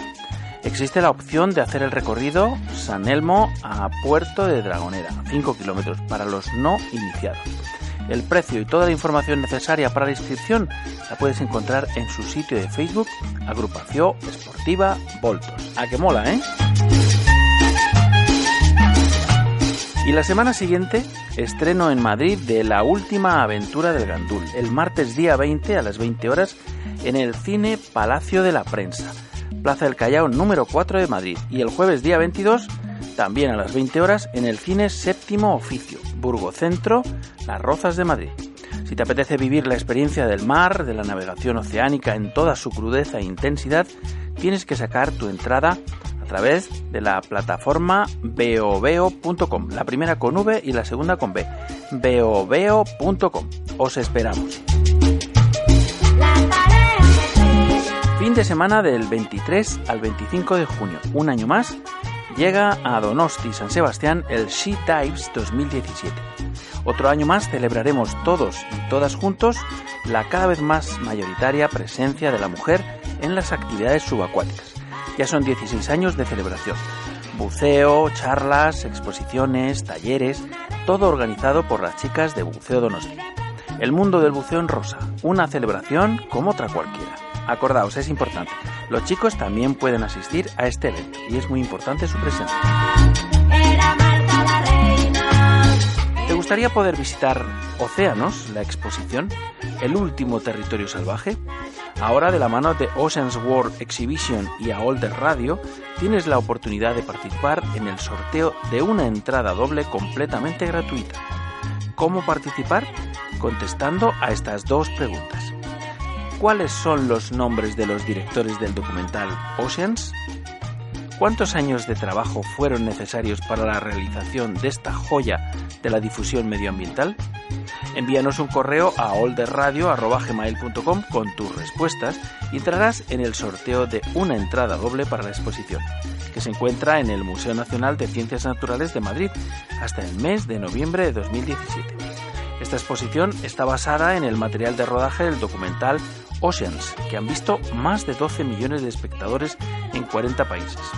La muestra, que ocupa la sala central del museo con mil metros cuadrados, es un recorrido por el fondo oceánico que incluye réplicas de animales marinos, imágenes 3D estereoscópicas, pantallas interactivas, zona de fotocall, tienda de recuerdos y una gran proyección inmersiva en pantalla curva. También hay un espacio dedicado a trabajos de investigación sobre biología marina que el CSIC lleva desarrollando desde hace décadas. El Museo de Ciencias Naturales de Madrid se encuentra en la calle José Gutiérrez Abascal, número 2 de Madrid. Toda la información en su sitio web oceansworldexhibition.com. hasta aquí nuestra agenda de actividades, un montoncito de propuestas y recomendaciones para pasar tu tiempo en superficie hasta una nueva inmersión en las ondas. Y si queréis compartir vuestras iniciativas, enviad un correo a olderradio.gmail.com. Será un placer compartirlo aquí, al otro lado del espejo.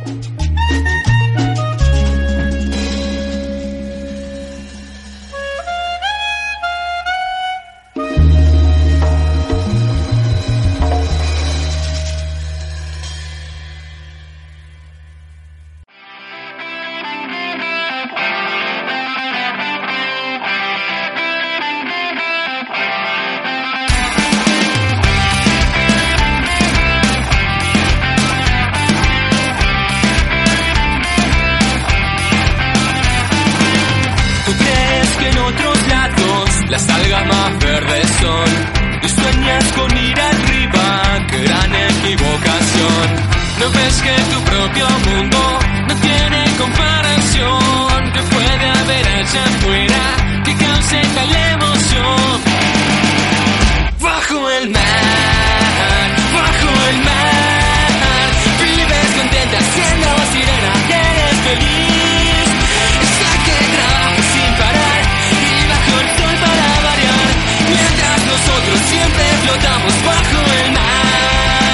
Bien amigos, eso fue todo por hoy. Llegamos así al final de nuestro programa ducentésimo cuadragésimo primero.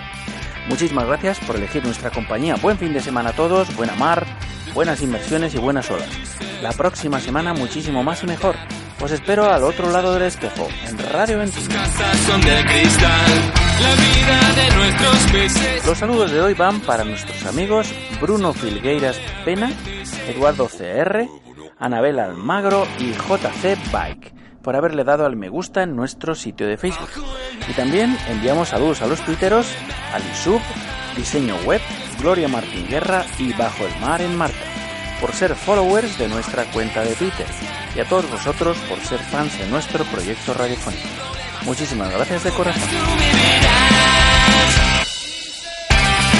Surcando las ondas hercianas a bordo del submarino amarillo, en la producción y en las voces, Miguel García Viejo, Margal Conchel, Inés García, Xavi Tello, Gerardo Tejedor y Lucas Sainz. A los controles, en la sala de máquinas y dando la brasa al micrófono, un servidor, Rolf Freeman, que os envía un cálido y que pasiano abrazo. Saludos salados, gentes de la mar. Nos vemos en los mares o en los bares. Entonces, felices burbujas y hasta la próxima. Y no te olvides de sonreír también bajo el agua. Adiós.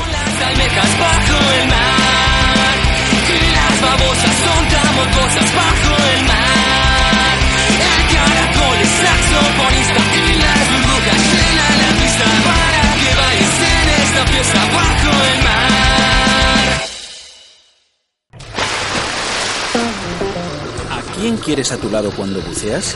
¿A un buen amigo? ¿Al mejor compañero disponible? Hay alguien que puede ser ambas cosas. Dan Europe ha estado ayudando a los buceadores desde 1983, proporcionando asistencia médica de emergencia, planes de seguros específicos para buceadores y organizando actividades para promocionar la seguridad. A veces todos necesitamos a alguien que nos ayude o nos proteja. Cuando se trata de buceo, este alguien es Dan.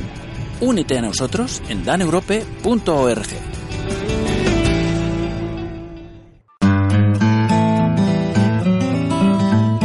¿Te interesa la preservación de la biodiversidad marina?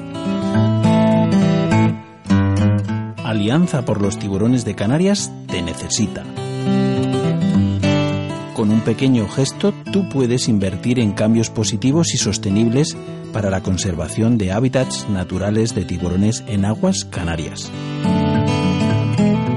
Si quieres colaborar con el proyecto de identificación de hábitats de tiburones ángel en aguas canarias, puedes adoptar tu angelote y asegurarte que con tu generosa donación estás contribuyendo para la identificación de hábitats del tiburón ángel y el seguimiento de largo plazo de sus poblaciones. Cada certificado de adopción tiene un valor de 30 euros como donación y está asociado simbólicamente a un angelote identificado por un nombre único. Participa activamente en la construcción de una visión responsable, innovadora y comprometida con el futuro del planeta y de las áreas marinas españolas de Canarias.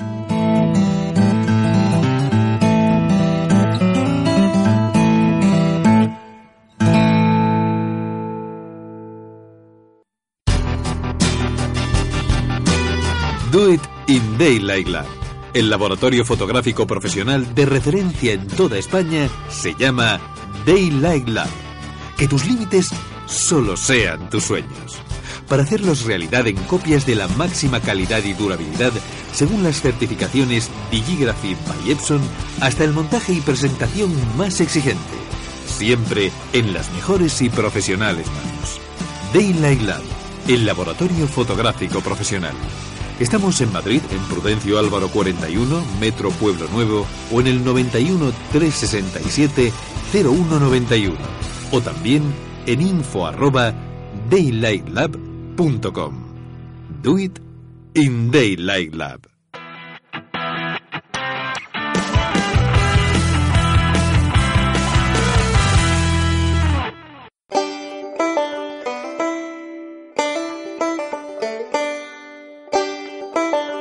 Si el buceo es tu pasión, amas el mar, la aventura y la exploración del mundo desconocido, encontrarás fascinante que siempre hubo quien experimentara el riesgo de un viaje a lo desconocido, inventando de la nada los mecanismos y equipos que lo hicieron posible, o recogiendo el testigo de otros que les precedieron en el tiempo. La Historical Diving Society of Spain quiere ser la memoria viva del paso del tiempo, recogiendo el inmenso patrimonio cultural de la historia del buceo en España. Equipos originales, bibliografía y también las crónicas personales de aquellos que fueron sus pioneros y protagonistas. Formar parte de la Historical Diving Society of Spain es preservar su historia y su legado, un privilegio que nos cabe a los buceadores del presente. Únete a nosotros y ayúdanos a conocer y preservar nuestra historia submarina y la de los hombres de honor que la hicieron posible. Hazte socio de la HDS.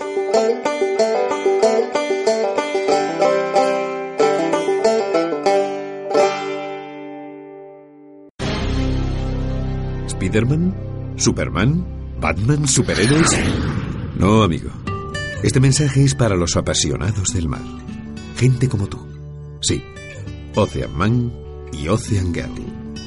Gente real para ayudar a salvar un mundo real. Te preguntarás, ¿qué puedo hacer yo para salvar el planeta? Por ejemplo, formar parte de un equipo de auténticos vengadores, los defensores del planeta océano y la vida marina. Pero ¿cómo? Hazte voluntario del Nakawé Project. Da el primer paso y envíanos un correo a info.nakaweproject.org. Tienes un superpoder, aún por descubrir.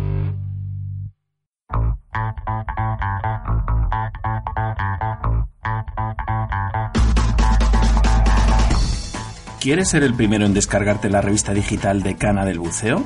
Suscríbete a Acusu.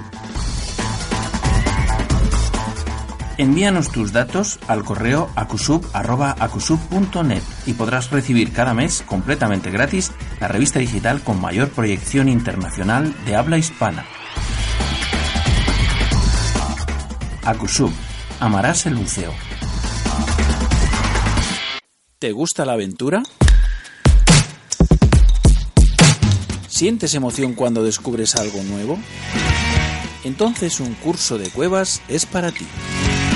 La cueva del agua, el pozo azul, la cueva del Morait serán los escenarios de lujo de tus aventuras y además mejorarás como buceador. Lo puedes lograr con un experto side mount y full cave instructor, Oscar L. García. Contrata tu curso en darksidemount.com. ¿Te gusta la aventura? darksidemount.com. Bienvenido al lado oscuro.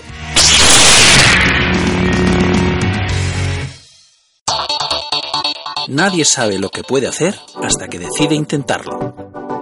1949. Ludovico Mares diseñó y fabricó sus primeras máscaras con un objetivo claro, compartir su inmensa pasión por el mar con el mundo. Diving, snorkeling, freediving, spearfishing, entra en una nueva experiencia. ¿Estás preparado para emociones mucho más profundas? Tecnología, vanguardia, innovación y el mejor diseño italiano. La chispa que enciende el engranaje Mares sigue siendo la misma que hace 68 años, la pasión. ¿A qué profundidad te llevarán nuestras aletas? Todo lo que no te da el mar, lo tiene Mares.